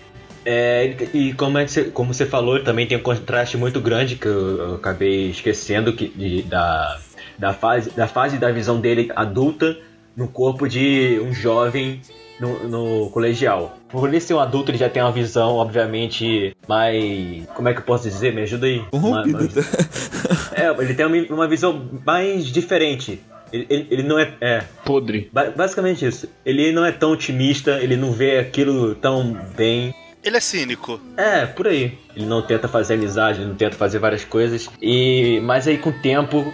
Um tempo não, uns dois, um episódio. Acho que já no primeiro episódio, ele começa a se, sol- a se soltar mais, a tentar fazer mais amizades. Ele é, ele é até obrigado, né, pelo projeto. Porque, tipo, É. A ideia do projeto é que ele, Ele tem faça que voltar pra amizade. escola, né? Pra ser reabilitado. E ele é, é tipo uma cobaia. Esse é um projeto que ninguém do mundo sabe sobre ele. Sabe? Ele tá sendo um experimento. Mas se ele conseguir passar pelo projeto, ele vai ganhar um emprego.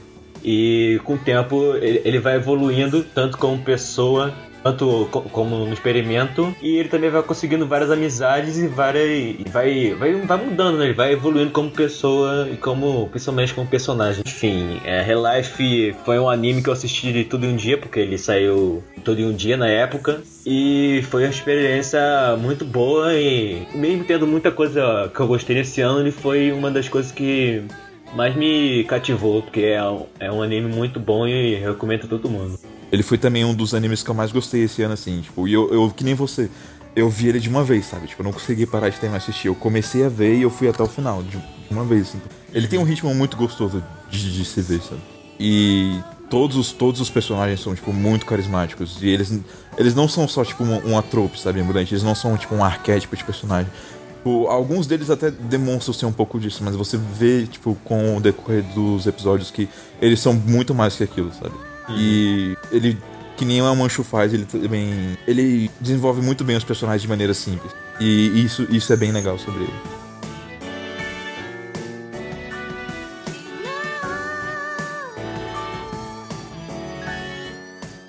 Puxando aí um, que é o meu favorito do ano, que é o Two Patrol Luluko, ou Space Patrol Luluko, para quem não fala japonês, como todo mundo. Enfim, que é essa história sobre a Luluko. É da Trigger. menina normal. Maravilhosa Trigger. Sim.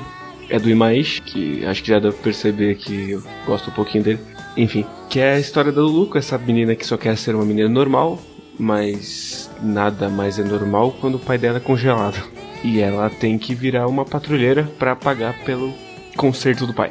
É basicamente uma história sobre se tornar adulta, outra história da Trigger sobre se tornar adulto, e uma história sobre o primeiro amor, como o primeiro amor normalmente é meio vazio, mais puro e pode virar algo, algo mais profundo se, se rolar da maneira certa. E é, eu diria que o anime curto definitivo, ele estabelece como fazer um anime curto com plot que não seja episódico, mas eu acho que o Kei também viu. Sim, eu vi, é muito bom. Eu adoro como ele é episódico, eu adoro que ele são cinco minutos muito bem usados. É, normalmente eu não gosto tanto de anime de cinco episódios porque eu sinto que eles não são tão bem utilizados. Alguns são cinco minutos e falam, cara, foi tão rápido, não deu pra pegar tão bem. Ou são cinco minutos que parecem muito longos de tão chato que aquele anime é. E Luluco, pra mim, ele foi perfeito no tempo dele. Sim, e eu diria que ele é um banho de referência pra quem gosta do estúdio, mas dá pra ver sem ter assistido nada. Dá pra ser a sua entrada no, no trigger, no jeito trigger de ser. Porque ele é basicamente Kill la Kill, só que com a Mako como protagonista. É uma boa, é uma proposta bem interessante. Que eu, não, eu realmente não posso falar muito mais, porque tem 12 episódios de 5 minutos, e se eu falar muito mais, eu vou dar É, spoiler. tipo, você foi bem objetivo no- nos dois animes que você falou aqui, fora o Mob Psycho, né, que você comentou com o Kay. Mas é porque os dois são curtos, né? É, eles são, são coisas curtas e bem diretas. É, é aquela coisa, se você falar muito, você vai pegar spoiler, porque ele tem pouco a mostrar, mas esse pouco é muito importante. É, e eu só queria dizer que Luluco é tão doente que ele coloca como se ele tivesse três temporadas nos 12 episódios. É como se cada, três, cada quatro episódios fosse uma temporada. Eu, eu acho que isso aí serve de curiosidade também pra quem não sabia, né? Mas, tipo, existem formatos de animes diferentes. Existem animes curtos, animes que duram 5 minutos, que duram 7 minutos, que duram 10 minutos. Assim como também não existem só animes de 12 episódios. Existem animes que são one cour, que duram uma estação só, e two cour, que duram duas estações. É, no caso, varia Ou casos excepcionais. Tipo, Jojo ele teve 36 episódios, ele durou É. três temporadas. Então, tipo, apesar de tudo, de que parecer que seguem o mesmo padrão, na verdade, existem muitos formatos diferentes. E se você quer anime curto, Luluco e Tonari do Sekikun são os melhores.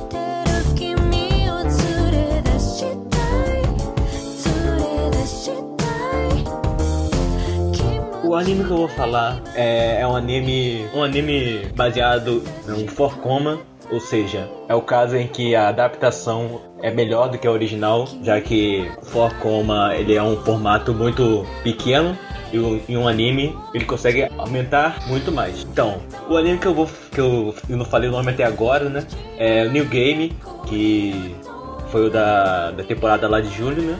É, é um anime sobre uma garota chamada Aoba, que ela saiu há pouco tempo do, do colégio e ela consegue entrar é, no colégio, no caso colegial, e ela consegue entrar dentro de uma empresa devido a uma recomendação, que é uma empresa de jogos. No, no início, eu admito que eu achei que seria mais como Shirobako, que é um dos meus anime- animes favoritos, que é um anime sobre animes. No caso, eu achei que esse seria um anime sobre jogos. É um anime sobre jogos, mas ao mesmo tempo não é. Porque ele não tem um foco tão grande quanto Shirobako tem no anime. Ao mesmo tempo tem bastante foco porque boa parte do plot é completar o jogo. Mas no meio disso você tem vários personagens que são bastante carismáticas. Você tem muito, muita parte de Slice of Life nele que você vai tendo basicamente durante vários episódios. Você tem muitas partes do que a exploração dos personagens nesse tempo. Você tem parte de comédia, que também é uma parte muito, muito grande. Você tem parte também de personagens fazendo obviamente o jogo. E no fim das contas, New Game é um anime que você vai assistir feliz, você vai assistir um sorriso na cara, você vai se apaixonar pelos personagens, que você vai amar aquele negócio, mesmo que o jogo pareça uma bosta, mas tudo bem, porque o jogo parece um MMO de merda, mas é outra história. Mas no fim das contas é isso, é um anime muito bom. Tá, muito bom não, mas ele é. Ele é. É tá foda-se, ele é muito bom. Eu escolhi.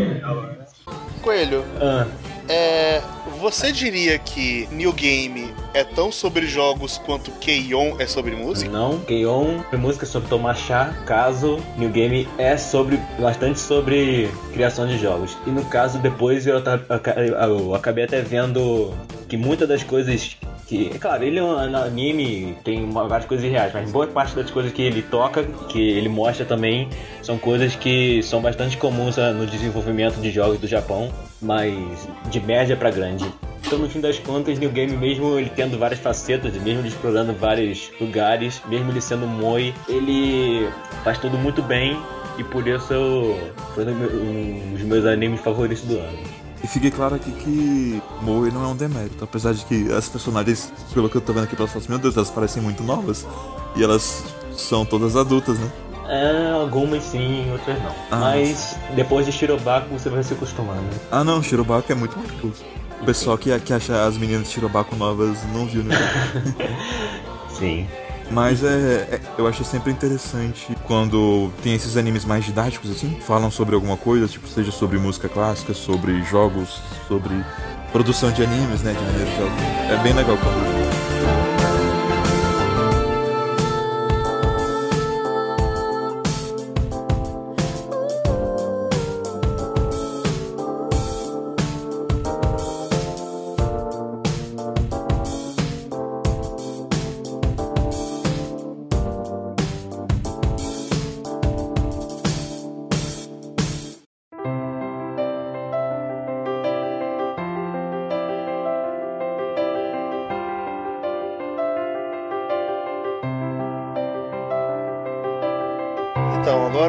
Pedro para dar sua última recomendação da noite. Então eu vou, eu vou fazer um disclaimer aqui antes de falar sobre esse anime, que é bem, eu acredito que a menos que se a pessoa se interessa um pouco por esse meio, a menos que ela tenha enfiado a cabeça numa rocha, ela já ouviu falar de Kimi no Nawa.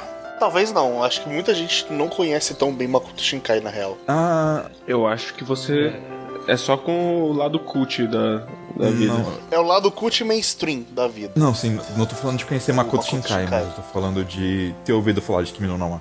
Ah, mas acho, Acho que você... Nawa é mais difícil do que Makoto Eu acho que não, porque Sim. tá quebrando muito recorde, tá quebrando muita bilheteria, tá sendo falado o tempo todo em todos os lugares. É tipo, trailer, Crunchyroll, crítica, Times. Cara, eu nunca vi um anime aparecer tanto na mídia. Ah, mas eu acho que se você é aquela pessoa que só olha os animes da temporada e vai assistindo o que tem no Crunchyroll da vida, muito provavelmente você não viu falar.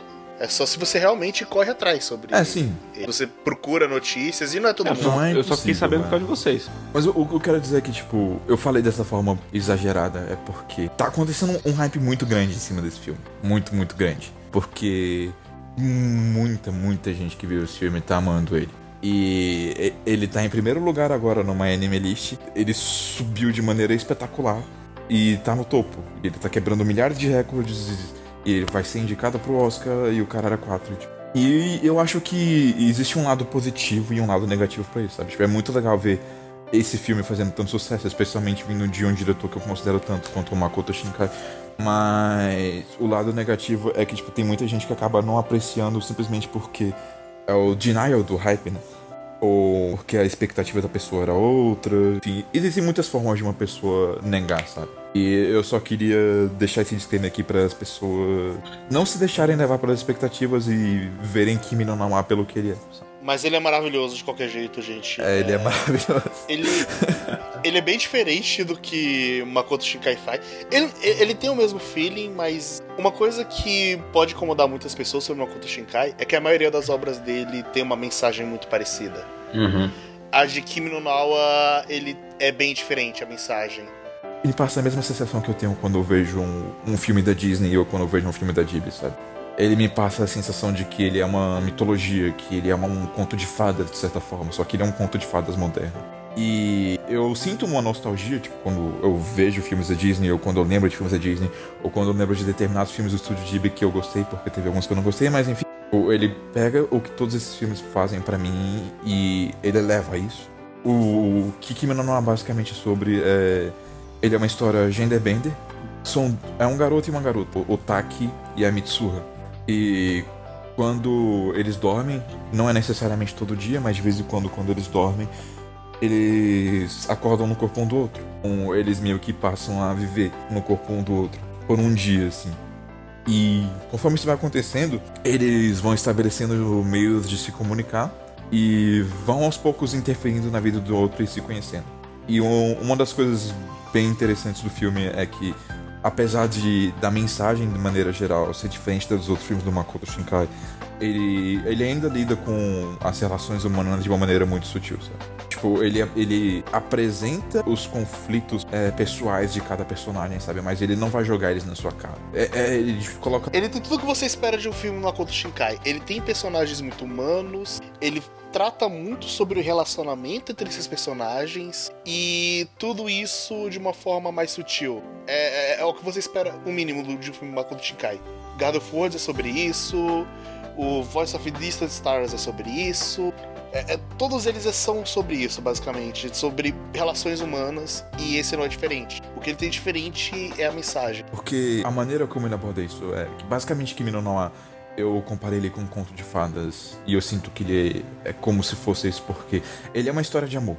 Mas ele não, não é só uma história de amor, ele é, ele é a história de um amor perfeito, de um amor ideal, de um amor que transcende o tempo. Ele é, é basicamente. ele- o próprio filme retrata isso. É a história do, do- daquilo que a gente busca nas nossas vidas, sabe? Do que dá significado para nossas vidas. E ele trata isso através de, dessa justaposição de um passar pela vida do outro, de um estar no corpo do outro e vivendo pelo mundo do outro, eles meio que se apaixonam pelo outro e também pelas poucas interações que eles têm juntos, sabe? Ele consegue estabelecer muito bem, tipo, como duas pessoas podem se apaixonar, mesmo sendo distantes um do outro. E ao mesmo tempo, tipo, ele vai quebrar suas expectativas um pouco e ele vai jogar tudo isso por um lado que vai fazer você se emocionar de maneira muito positivas. É, tipo, é, é muito complicado falar desse filme sem falar de dar spoilers dele. Ele é só, ele só tem, tem uma mensagem muito poderosa e ele executa ela muito bem através da direção dos personagens, da, do visual, da arte, de, de tudo. Queria dizer que ele é muito bonito tecnicamente. Tipo, ele é maravilhosamente lindo, tecnicamente falando. Eu não vi ele na melhor das qualidades, porque eu fui aloprado, não esperei sair um Blu-ray. Ninguém aqui. Eu vi a versão vazada mesmo, mas deu pra ver o quão ele é bonito. eu, eu quero rever ele em Blu-ray porque eu quero ver aquilo na melhor qualidade possível. É, é de se surpreender, né? Quando você vê uma qualidade porca e mesmo assim, tipo, o filme ainda consegue te surpreender. Visualmente você fica tipo, eu, que- que- eu preciso ver isso aqui na melhor qualidade possível. É, depois de Jardim das Palavras, eu só espero o melhor dele mesmo. O roteiro do, do filme não é perfeito. Tem alguns aspectos que eles podem ser destrinchados por pessoas que são mais perfeccionistas ou que são, têm uma cabeça mais fechada, dependendo da maneira como elas vão assistir o filme. Só que esses pequenos detalhes eles podem tanto ser destrinchados quanto eles podem ser explicados por alguém que vai notar os detalhes sutis através da cena, sabe? Então no final, tipo, esses pequenos deslizes nem chegam a ser necessariamente deslizes. Depende muito da cabeça com que você vai ver o filme. Olha, eu acho que esses deslizes que ele comete, a gente só percebe esses deslizes porque o filme é muito bom. Se fosse um filme ou só muito bom, ou um filme só bom, um, um filme medíocre, esses deslizes provavelmente passariam reto. Você falava, ah, beleza. Mas o filme é tão perfeito, entre aspas, ele é tão excepcional no que ele faz, que os pontos ruins deles eles ficam muito evidentes. E mesmo assim, tipo, quando você parar pra pensar nesses deslizes, sabe? Tipo, tem um motivo pelo qual eles acontecem, sabe? Não é só jogada ali. Tem muita gente que vai olhar pro filme e vai pensar, ah, isso aqui é furo de roteiro, mas. Não, amigo, só presta atenção nesse detalhezinho aqui. Talvez você tenha uma explicação pro que você acha que é furo de roteiro, sabe? Mas. Você não entendeu. Não necessariamente, porque ao mesmo tempo essas interpretações sutis são também interpretações. Então é complicado dizer isso, mas de qualquer forma esses pequenos deslizes não afetam o filme, não afetam a história que ele quer contar, não afetam a mensagem que ele quer passar e não afeta a maneira como você enxerga os personagens. E eu acho muito legal a, a maneira dinâmica como ele mostra que são duas pessoas completamente diferentes quando estão no corpo um do outro. Você vê o, o, o Taki, quando a Mitsuha tá dentro do corpo dele, ele agindo de maneira mais feminina, sabe? Tipo, a maneira como ele corre, com a munheca pra baixo e andando mais devagar, assim. E a maneira, tipo, como o Taki senta quando ele tá no corpo da Mitsuha, sabe? Tipo, tô jogado. E a menina fala, tipo, presta atenção, você tá mostrando a calcinha, isso é básico, pelo amor de Deus. Pequenos detalhezinhos sutis que acrescentam bastante obra. E é engraçado que, tipo, ele mostra isso tudo num ritmo meio rápido, mas você não sente que perde nada, sabe? Você só tá se divertindo. E é isso aí, tipo, se eu fosse falar, tipo, qual foi o melhor anime que eu assisti esse ano. Apesar de que a Manchu tá, tá bem ali pertinho, foi Kimi no Nawa. E só aguardem, quando vocês puderem ver na melhor qualidade possível, vai ser. Vai valer muito, muito a pena. E eu torço o máximo possível pra que esse filme ganhe o Oscar. E ele passe em, O que não vai em outros acontecer. lugares. Que, Spoiler, não. ah, deixa, deixa eu ter esperança, deixa eu me iludir. Eu sei que eu vou me decepcionar, mas. A gente sabe que Isotopia vai ganhar, cara. Não adianta. Se eu puder ver ele no cinema, eu, eu já vou ficar feliz. O que é mais difícil ainda. Mas.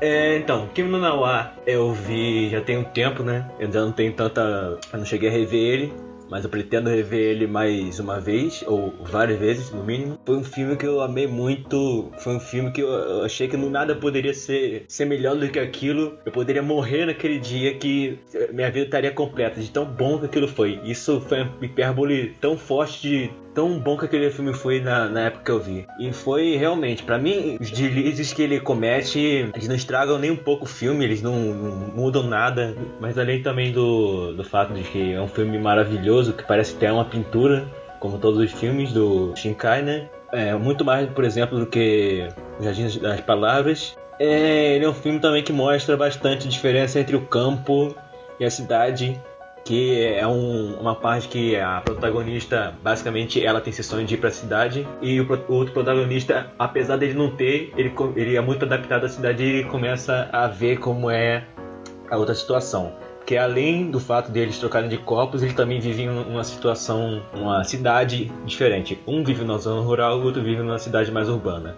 E esses dois eles, eles acabam trocando, eles acabam tendo essas experiências. E também. Ah, é só isso. É, é o que eu lembro que uma das partes que eu mais gostei é que eles mo- mostravam essa, essa dinâmica diferente. E também como os dois personagens, com as personalidades diferentes de cada um, alteravam e melhoravam o, que, o defeito de cada um no seu lugar. Como por exemplo, não, é- não é um spoiler, mas. É um spoiler tão grande, mas a, a personagem no corpo do, do protagonista ela acaba ajudando ele com uma pessoa que ele gostava, mas ele nunca teve vontade, de- não teve nenhuma coragem de se declarar. É, no caso reverso, o protagonista acabava também ajudando ela de várias maneiras. Então, além dos do que vocês já mencionaram, eu também gostei muito dessas partes que mostravam os personagens e sobre a situação deles. Então, no fim das contas, foi um, um filme muito, muito bom que, apesar de não estar no meu top 10, é provavelmente o melhor filme que eu já vi. Seja ele anime, seja ele é, da, da Disney, da Pixar, qualquer filme desse tipo, ou da Ghibli. Enfim, é um filme excepcional que eu vou guardar pra sempre.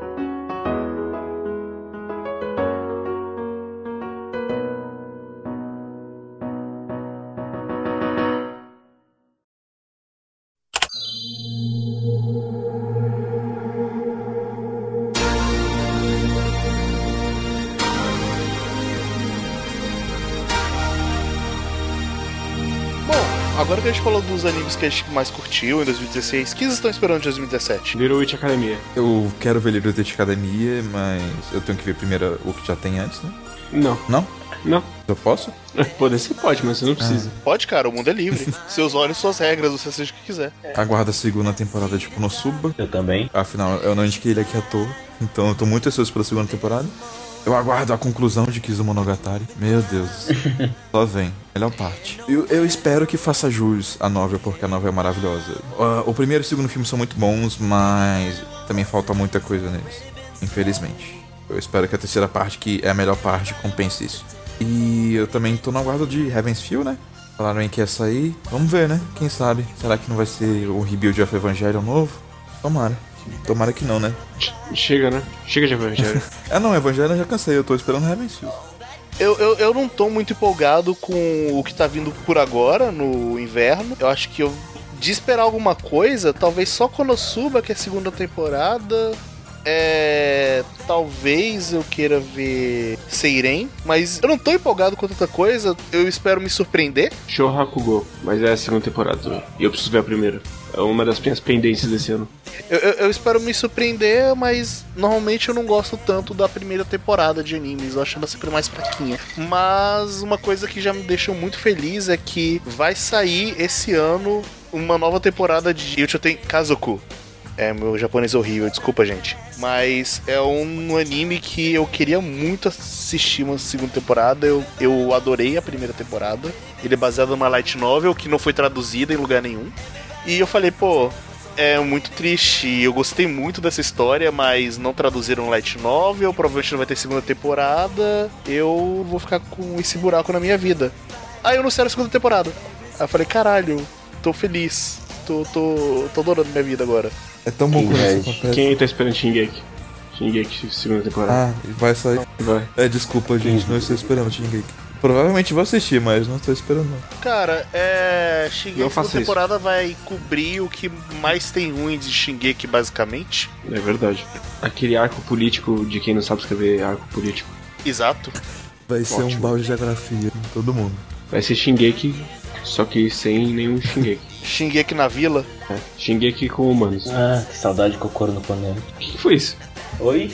Totalmente aleatório. Não, ele tava falando do- da light novel que teve a segunda temporada, eu lembrei de Kokoro Connect. Ah, sim. Eu fiquei É, triste. eu, eu, eu fiquei pensando aqui, tipo, em Hakumari, que nunca vai ter adaptação na vida. É, é foda que nunca vai ter adaptação, mas eu comecei a imaginar aquela light novel tendo algumas adaptações, como seria. Pois é, é é, tem algumas coisas que seriam meio complicadas, né, mas... Não, que seriam- tem coisas que seria muito complicado e fizeram mesmo assim, eu imagino. Eu, eu- eu imaginaria uma animação de Hakomari. Mas, enfim. É, a única coisa que eu quero falar é que essa temporada eu vou assistir 17 animes, só isso, tchau. Nossa. Eu talvez assista três com muito esforço. Caralho, tá contado, tipo, falar, ô, ô, ô, Coelho, assiste esse anime aqui. Não, já tem 17 fechado, pau do seu. Já Eu vou ver alguns aí. Tá, tá fechado. Ah, eu vou levar Gundam, tá muito bom. Segunda temporada, terceira. Não, segunda parte da segunda temporada. É que é Eu 25 vou ver o. Eu vou ver o. foram só duas. o Seiren, porque ele tem o traço de Amagami e aparentemente tem alguma coisa de Amagami envolvido, e como Amagami é um dos animes eu gosto bastante, eu vou. Não é um dos que eu mais gosto, apesar de que é um dos que eu mais gosto, mas não tá. Enfim, ele é um top 20, 25, não sei. Enfim. Os que eu mais gosto de Schrödinger, você mais gosta e mais não não mais gosta ao mesmo tempo. E eu vou ver ele porque eu gosto de Amagami pra caramba. Tipo, Amagami é. Foi meu comfort de anime durante um bom tempo, então. Esse ano também tem a segunda temporada do Gundam Thunderbolt, que a primeira é muito Cara, boa. já não tinha uma segunda temporada do Não, Gundam Thunderbolt? Não? Não. Não. O que tem Saiu segunda o filme temporada é o com- Blood Are Orphan. Ah, eu tinha esquecido só de uma coisa. É, saiu esse ano o primeiro OVA de Mahou Tsukai no Yome. E os próximos dois OVAs vão sair ano que vem. E você podia ler o mangá. assim. Ah, não, mas é porque esse OVA é prequel. Ah, então não importa. É, não importa, né? mas eu, eu, quero, eu quero ver. É uma das coisas que eu tô esperando. Eu já vi o primeiro OVA, eu gostei e eu quero terminar de ver. E acho que é isso. É isso. E você aí está se perguntando: Nossa, mas Yuri Ice foi tão bom. Vocês estão esquecendo de falar de Yuri Ice. Só que sabe qual é a verdade? A verdade é que a gente não esqueceu de Yuri on Ice. Na verdade, a gente vai falar pra caralho de Orion Ice. A gente vai fazer um episódio inteiro sobre Yuri on Ice.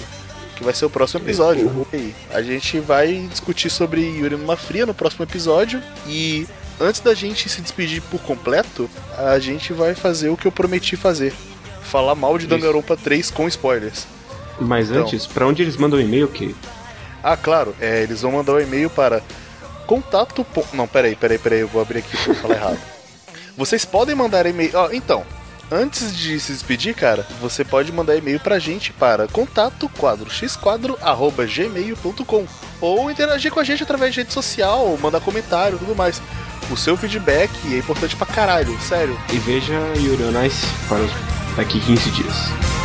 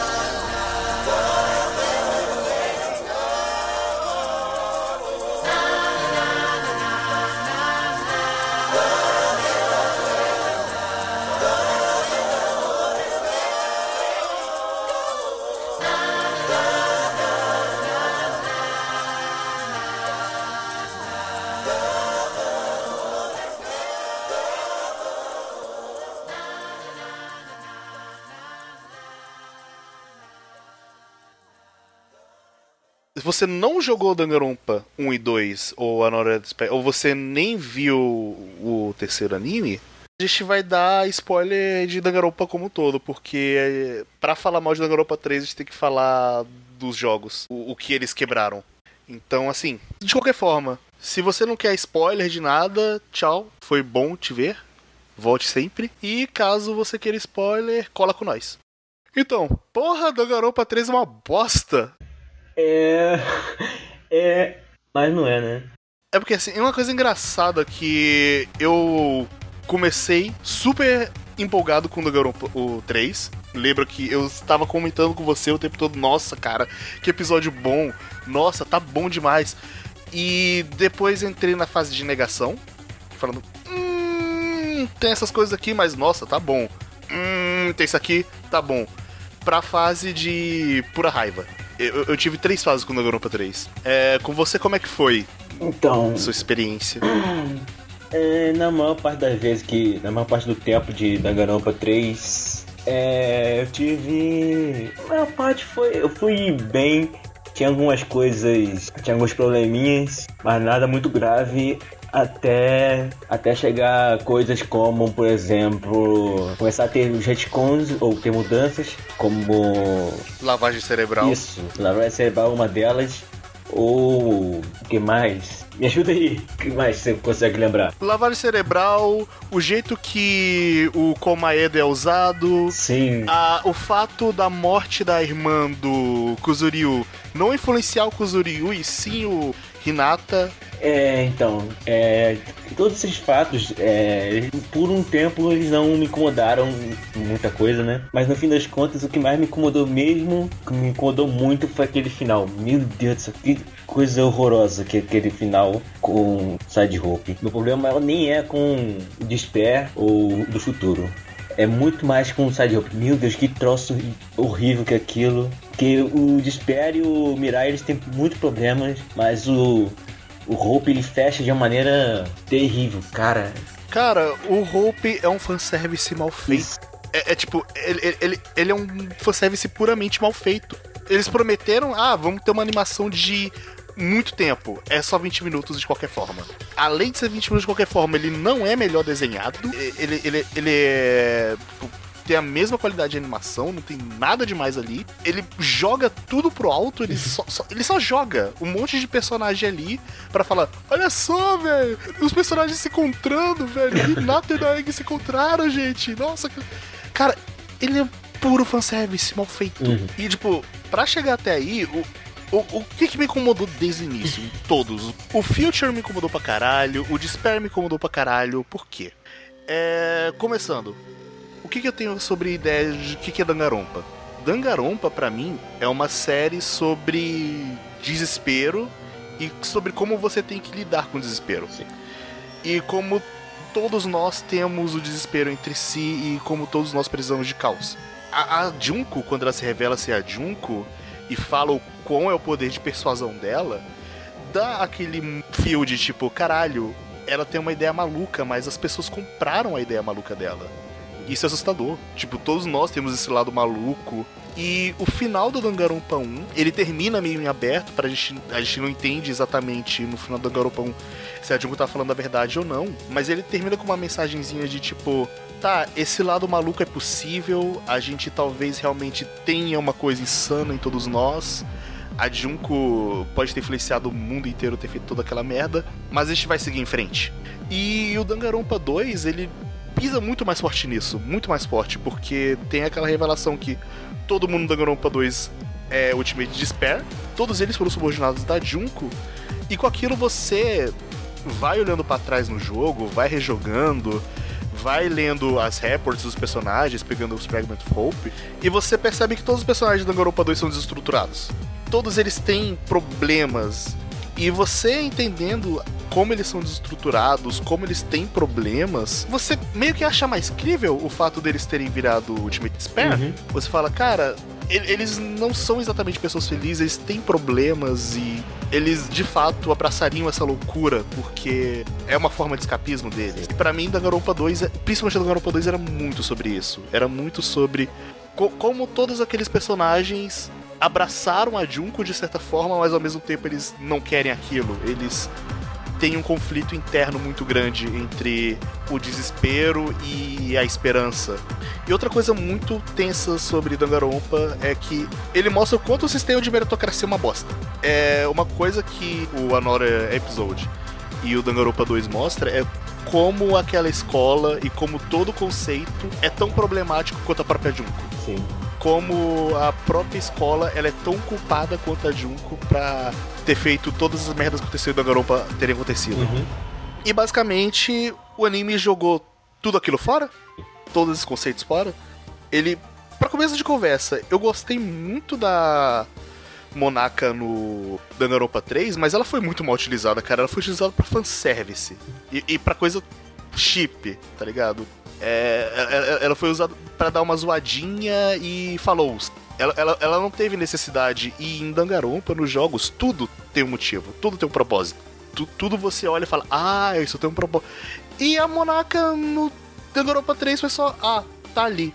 É, Monaka também foi uma coisa que eu acho que na, na época você chegou a discordar, né? Que é, você achou aquela condição boa, mas né, e eu também discordei na época. Foi a questão que eu esperava que ela tivesse um desenvolvimento pra ela ser uma, a futura sucessora da Junko, né? Mas aí o anime ele colocou na direção completamente oposta. O que eu vejo como aceitável, ao mesmo tempo eu preferi que fosse utilizada daquela maneira que ela seria mais bem aproveitada do que ela foi. É, eu poderia quebrar minha expectativa e não ser, mas foi basicamente oi e falou. A, a primeira vista eu tinha.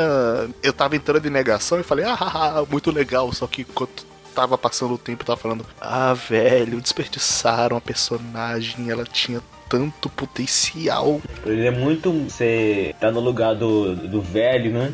É, ela poderia estar no lugar do velho, ou ela poderia Do- ter do uma Tenga. importância maior. É, do Tenga. Ela É, poderia estar. não ser a Mastermind, mas ela ter um papel maior lá dentro. Mas ela tava lá só pra fanservice. E outra coisa. Outro problema só de fanservice. É, é bem discutível isso. E talvez nós dois entramos em um desacordo aqui. Mas talvez a Nanami não fosse necessária no Disper Side. A Nanami real. Ah, sim. Eu, eu acho que. É porque eu eu não gosto tanto da, da, da Nanami real. Porque ela, ela parece. Ela é completamente. Ela é um. Em todas as palavras, é basicamente uma Mary Sue, né? É, todos, Sim. todos os personagens. Ela, todos os personagens gostam dela, tudo que ela faz tá certo, todos elogiam ela. Ela parece que tá, tá lá fazendo as coisas e tudo dá certo pra ela, tudo. Bom, com exceção da, da morte dela e tudo mais, mas no geral todo mundo elogia ela, ela parece a garotinha perfeita. Que é ao contrário da. da, da Chiaki do. do. do, da, Do é, jogo. do jogo. Que é uma, uma E- personagem muito mais, muito mais profunda, com. Apesar de que tem, claro, o, o, o lado que é uma.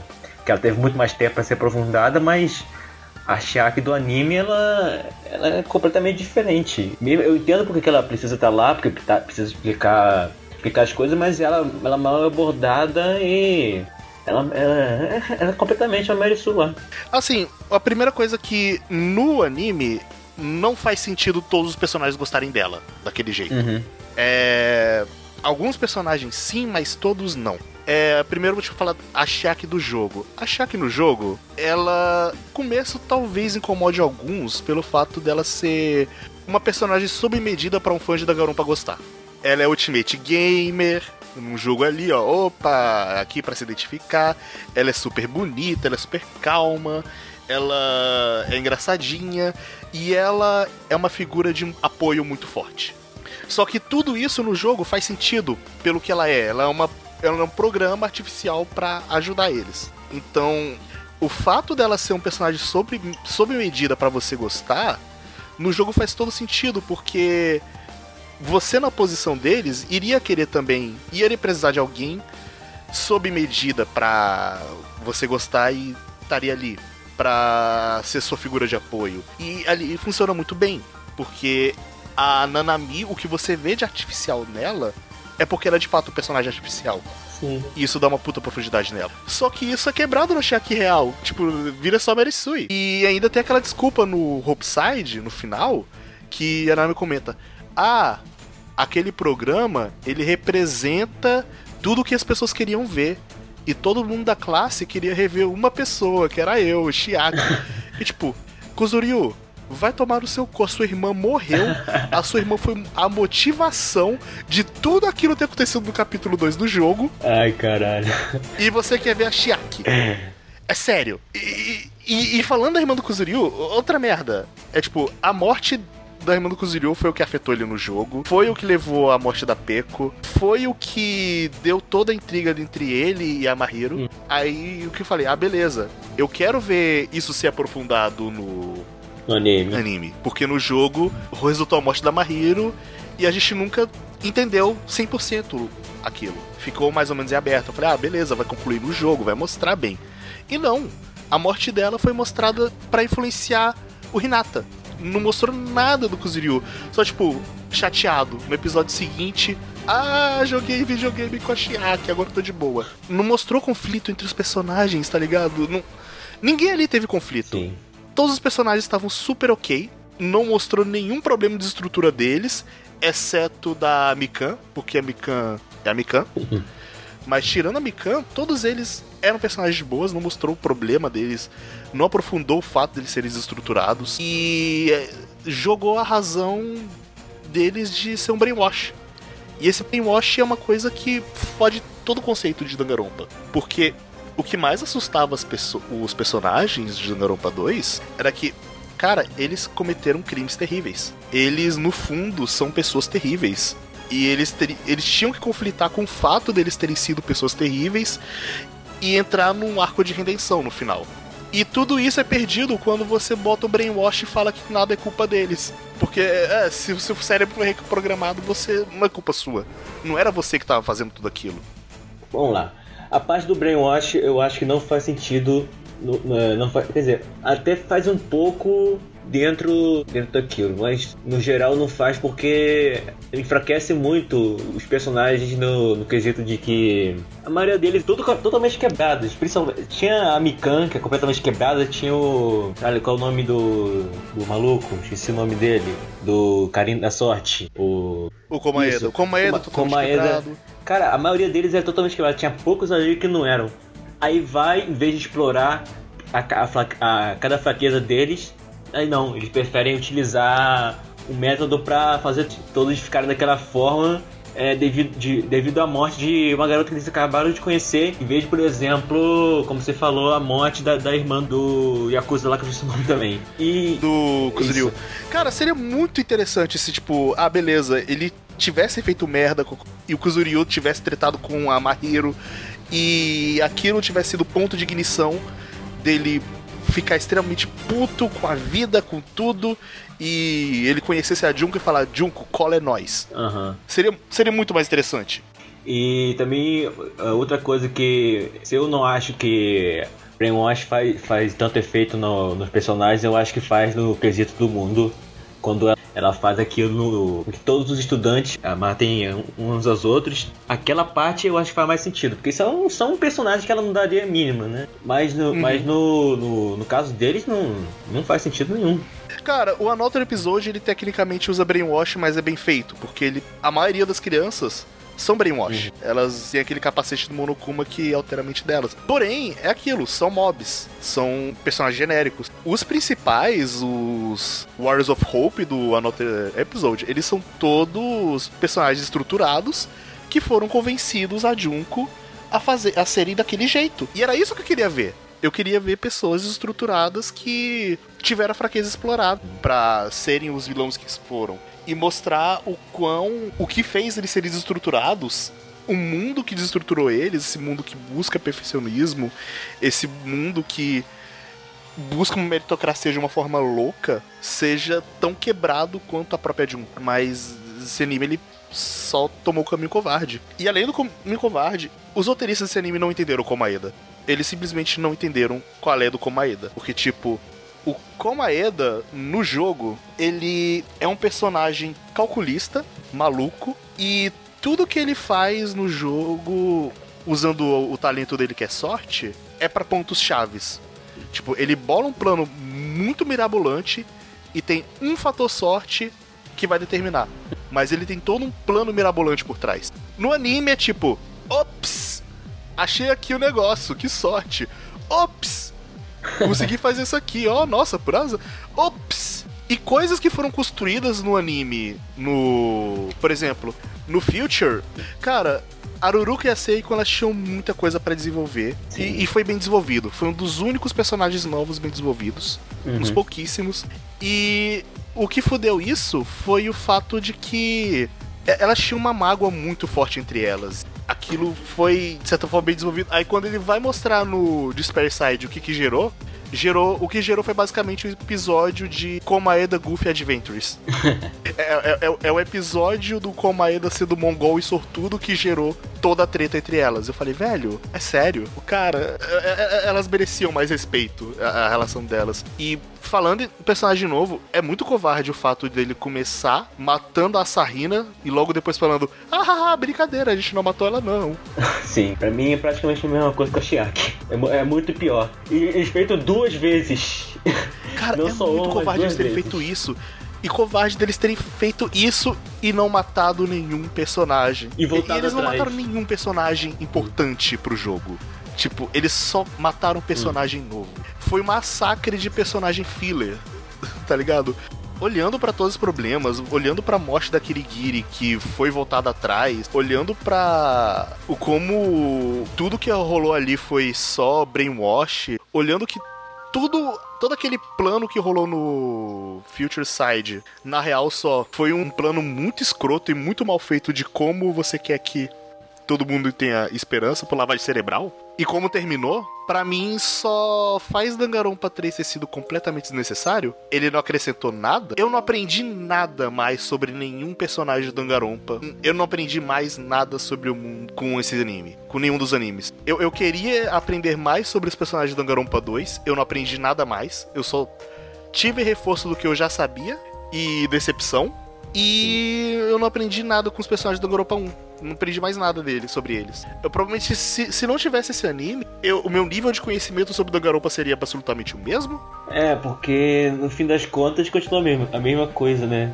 Os personagens, é, personagens do 2, eles não foram trabalhados. Acho que basicamente todos os personagens do 2 não foram bem trabalhados. O como a Eda, ele teve também todo todo o propósito dele era ter a sorte dele lá, que a sorte dele virou basicamente um poder Ele virou um plot device ambulante. Ele virou basicamente isso. é, Aquela. Ah, e também tem aquilo, né? Que ele descobriu aonde a Junko tava e ninguém nunca mais falou porra nenhuma. É, é tipo, Ele ficou. Eu, eu descobri porque sim. Aí ficou por lá. é, eu descobri onde o Juku tava porque eu fui sortudo. Eu, eu sabia. E de repente ele sabia tudo sobre É. a Juku. Ele sabia tudo sobre a Juku. Aí ele não explica depois por quê. Ah, eu sei. Porque sim. Por quê? Porque eu sou um plot device ambulante. É. Mas pra, pra não dizer também que, foi tudo bosta, eu acho que algumas coisas acho que foi, foi- foram bem feitas. Tipo, o lado do, do Juzo, eu acho que foi bem feito. O lado do. O Juzo foi um bom personagem. Eu acho também que as duas, a Ruruka e a Seiko, não foram tão bem trabalhadas, mas eu acho que elas foram, no, geral, uma, das melhores coisas que apareceram dali, mesmo que não pudessem ter sido mais bem Sim, a trabalhadas. Seiko ela foi potencialmente uma das personagens favoritas da série Danganronpa. Eu gostei muito de como ela tinha sido desenvolvida e eu fico muito chateado de que no final das contas ela foi mal utilizada, porque ela tinha muito potencial. E também no caso do, do Kyosuke, também eu acho que ele foi bem trabalhado é, em uma parte da. da de, de ele, dele ser uma experiência completamente diferente do, do Naeg e do Hinata. Eu acho que foi, foi, foi algo bem feito. Também um pouco da. Pô, qual é o nome da professora eu já esqueci o nome? Ah, Yukizomi. Yukizomi. É, Eu acho que ela também foi bem, bem feita na maior parte. Enfim, é, teve muitos problemas, eu acho que também tem, tem um ladinho mais positivo. Porque os personagens mais novos, eles, eles não foram tão bem trabalhados, mas o que foi trabalhado eu acho que foi bem feito na maioria das vezes. Vai ver, foi a parte, foi a parte que o Kodaka supervisou, tá ligado? Mas, cara, foi engraçado, falou que teve supervisão dele, mas eu não consigo imaginar o Kodaka criou todos os jogos, olhar pra aquilo e falar: ah, beleza, tá aprovado, vai. É, eu, Eu não sei se ele supervisou, mas o que eu cheguei a ver na época que eu tava vendo anime é que cada episódio tinha um, tinha um escritor. E o Kodaka ele pegou, pegou poucos episódios. Eu não lembro direito, mas eu acho que foi pegou poucos. Eu, eu queria muito saber o lado do Kodaka, porque, tipo, Ah, também. Danganronpa é uma coisa tão fechadinha, com personagens tão fechadinho, pegar e tratar desse jeito. Eu, eu fiquei muito incomodado. Caralho, é, eu realmente não consigo entender quem gostou, porque ele, quebra tudo que você imagina de Danganronpa. E eu falei isso com um amigo meu que curtiu, tudo menos o final, porque o final é incurtível. Aí ele tinha falado. Não, ok, você tá louco. O que você queria é um milagre monetário, porque eles não tinham dinheiro. Caralho, enfia esse argumento no cu. Vocês. Não, esses filhos da puta, eles não me fazem um anime. Eles fazem dois animes e um especial com cada escritor diferente. Puta que pariu, eles gastaram dinheiro pra caralho com essa porra. O problema nunca que seria monetário. E também tem outra coisa que eu acabei de lembrar é que os personagens do Danganronpa 2 todos reviveram, né? Assim, é. Uma das coisas que eu até comentei ah, antes da gente abrir os spoilers é o seguinte: talvez Dangarompa ele seja pra ficar aberto mesmo, porque ele é sobre esperança. E a esperança é sobre expectativa. É sobre você. Esperança é sobre você olhar pra frente e sentir e ter fé que as coisas vão melhorar. Então, aquela coisa de tipo, ah, vai ter muita pouca chance de dar merda, vai ter muita pouca chance deles voltarem à vida, mas ainda tem um pouquinho de chance bem mínima de alguns deles poderem voltar à vida. Significa. é, Foi, foi o final legal, foi o final aberto e interessante de todo mundo. E, e que, que nem terminou Danganronpa 1. No Danganronpa 1 você não sabe o que, que eles vão encontrar lá fora. Termina com eles na esperança de um mundo melhor. E Danganronpa 2 também termina com uma esperança com, com uma coisa esperançosa, tipo, eles não sabem o que vai ter em frente, mas eles vão lá seguir. E no final das contas, quando eles vão ser. Eles fecham isso. O que que Danganronpa Hopeside fez foi basicamente terminar a esperança. Ele acabou com a esperança. Ele mostrou que ia ter.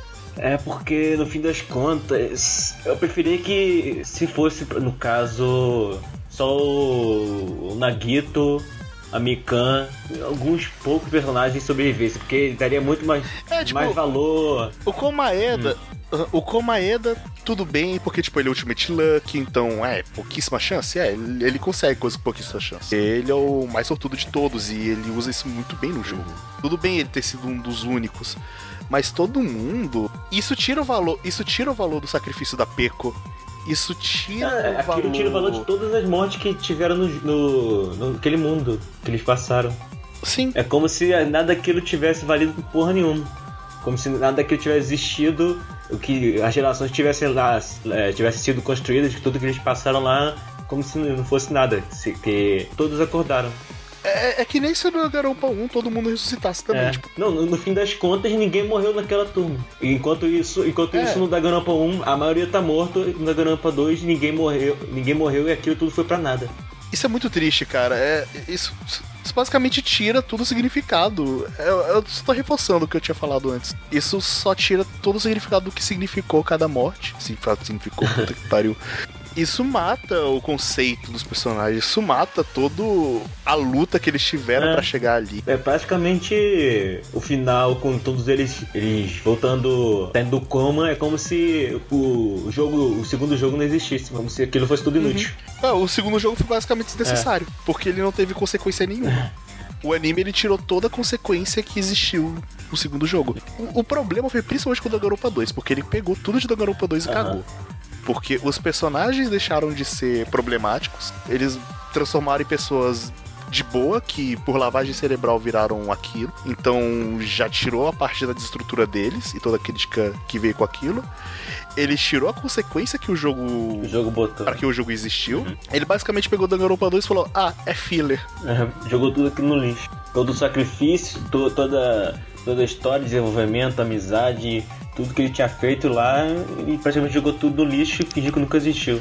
É foda. E é engraçado que eu tinha lido em algum lugar uma entrevista com Kodaka e ele tinha falado um dos motivos do Kuzuryu ser dos sobreviventes é que ele não queria que o sacrifício da Peko no capítulo 2 tivesse sido em vão. Aí é, não houve sacrifício. É.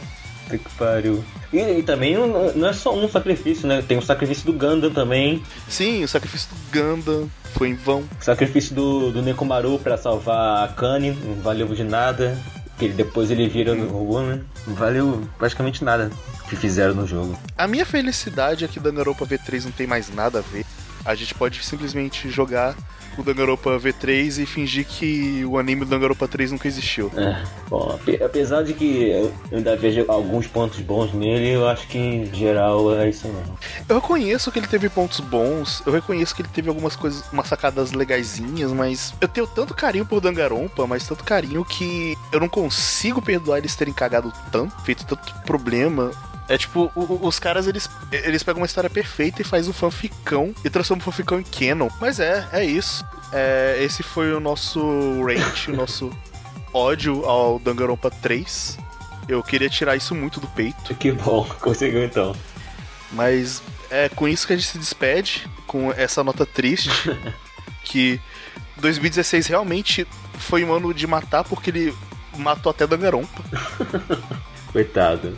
2016, puta que pariu você. Com essa, vamos torcer que 2017 conserte o que 2016 destruiu. Que Danganronpa V3 conserte o que Danganronpa 3 tirou de nós. E que quando eu jogue Danganronpa de novo, eu sinta, eu, eu saia com um sorriso no rosto. Eu acho que vai acontecer assim. Acho que é isso, né? É isso. この世界の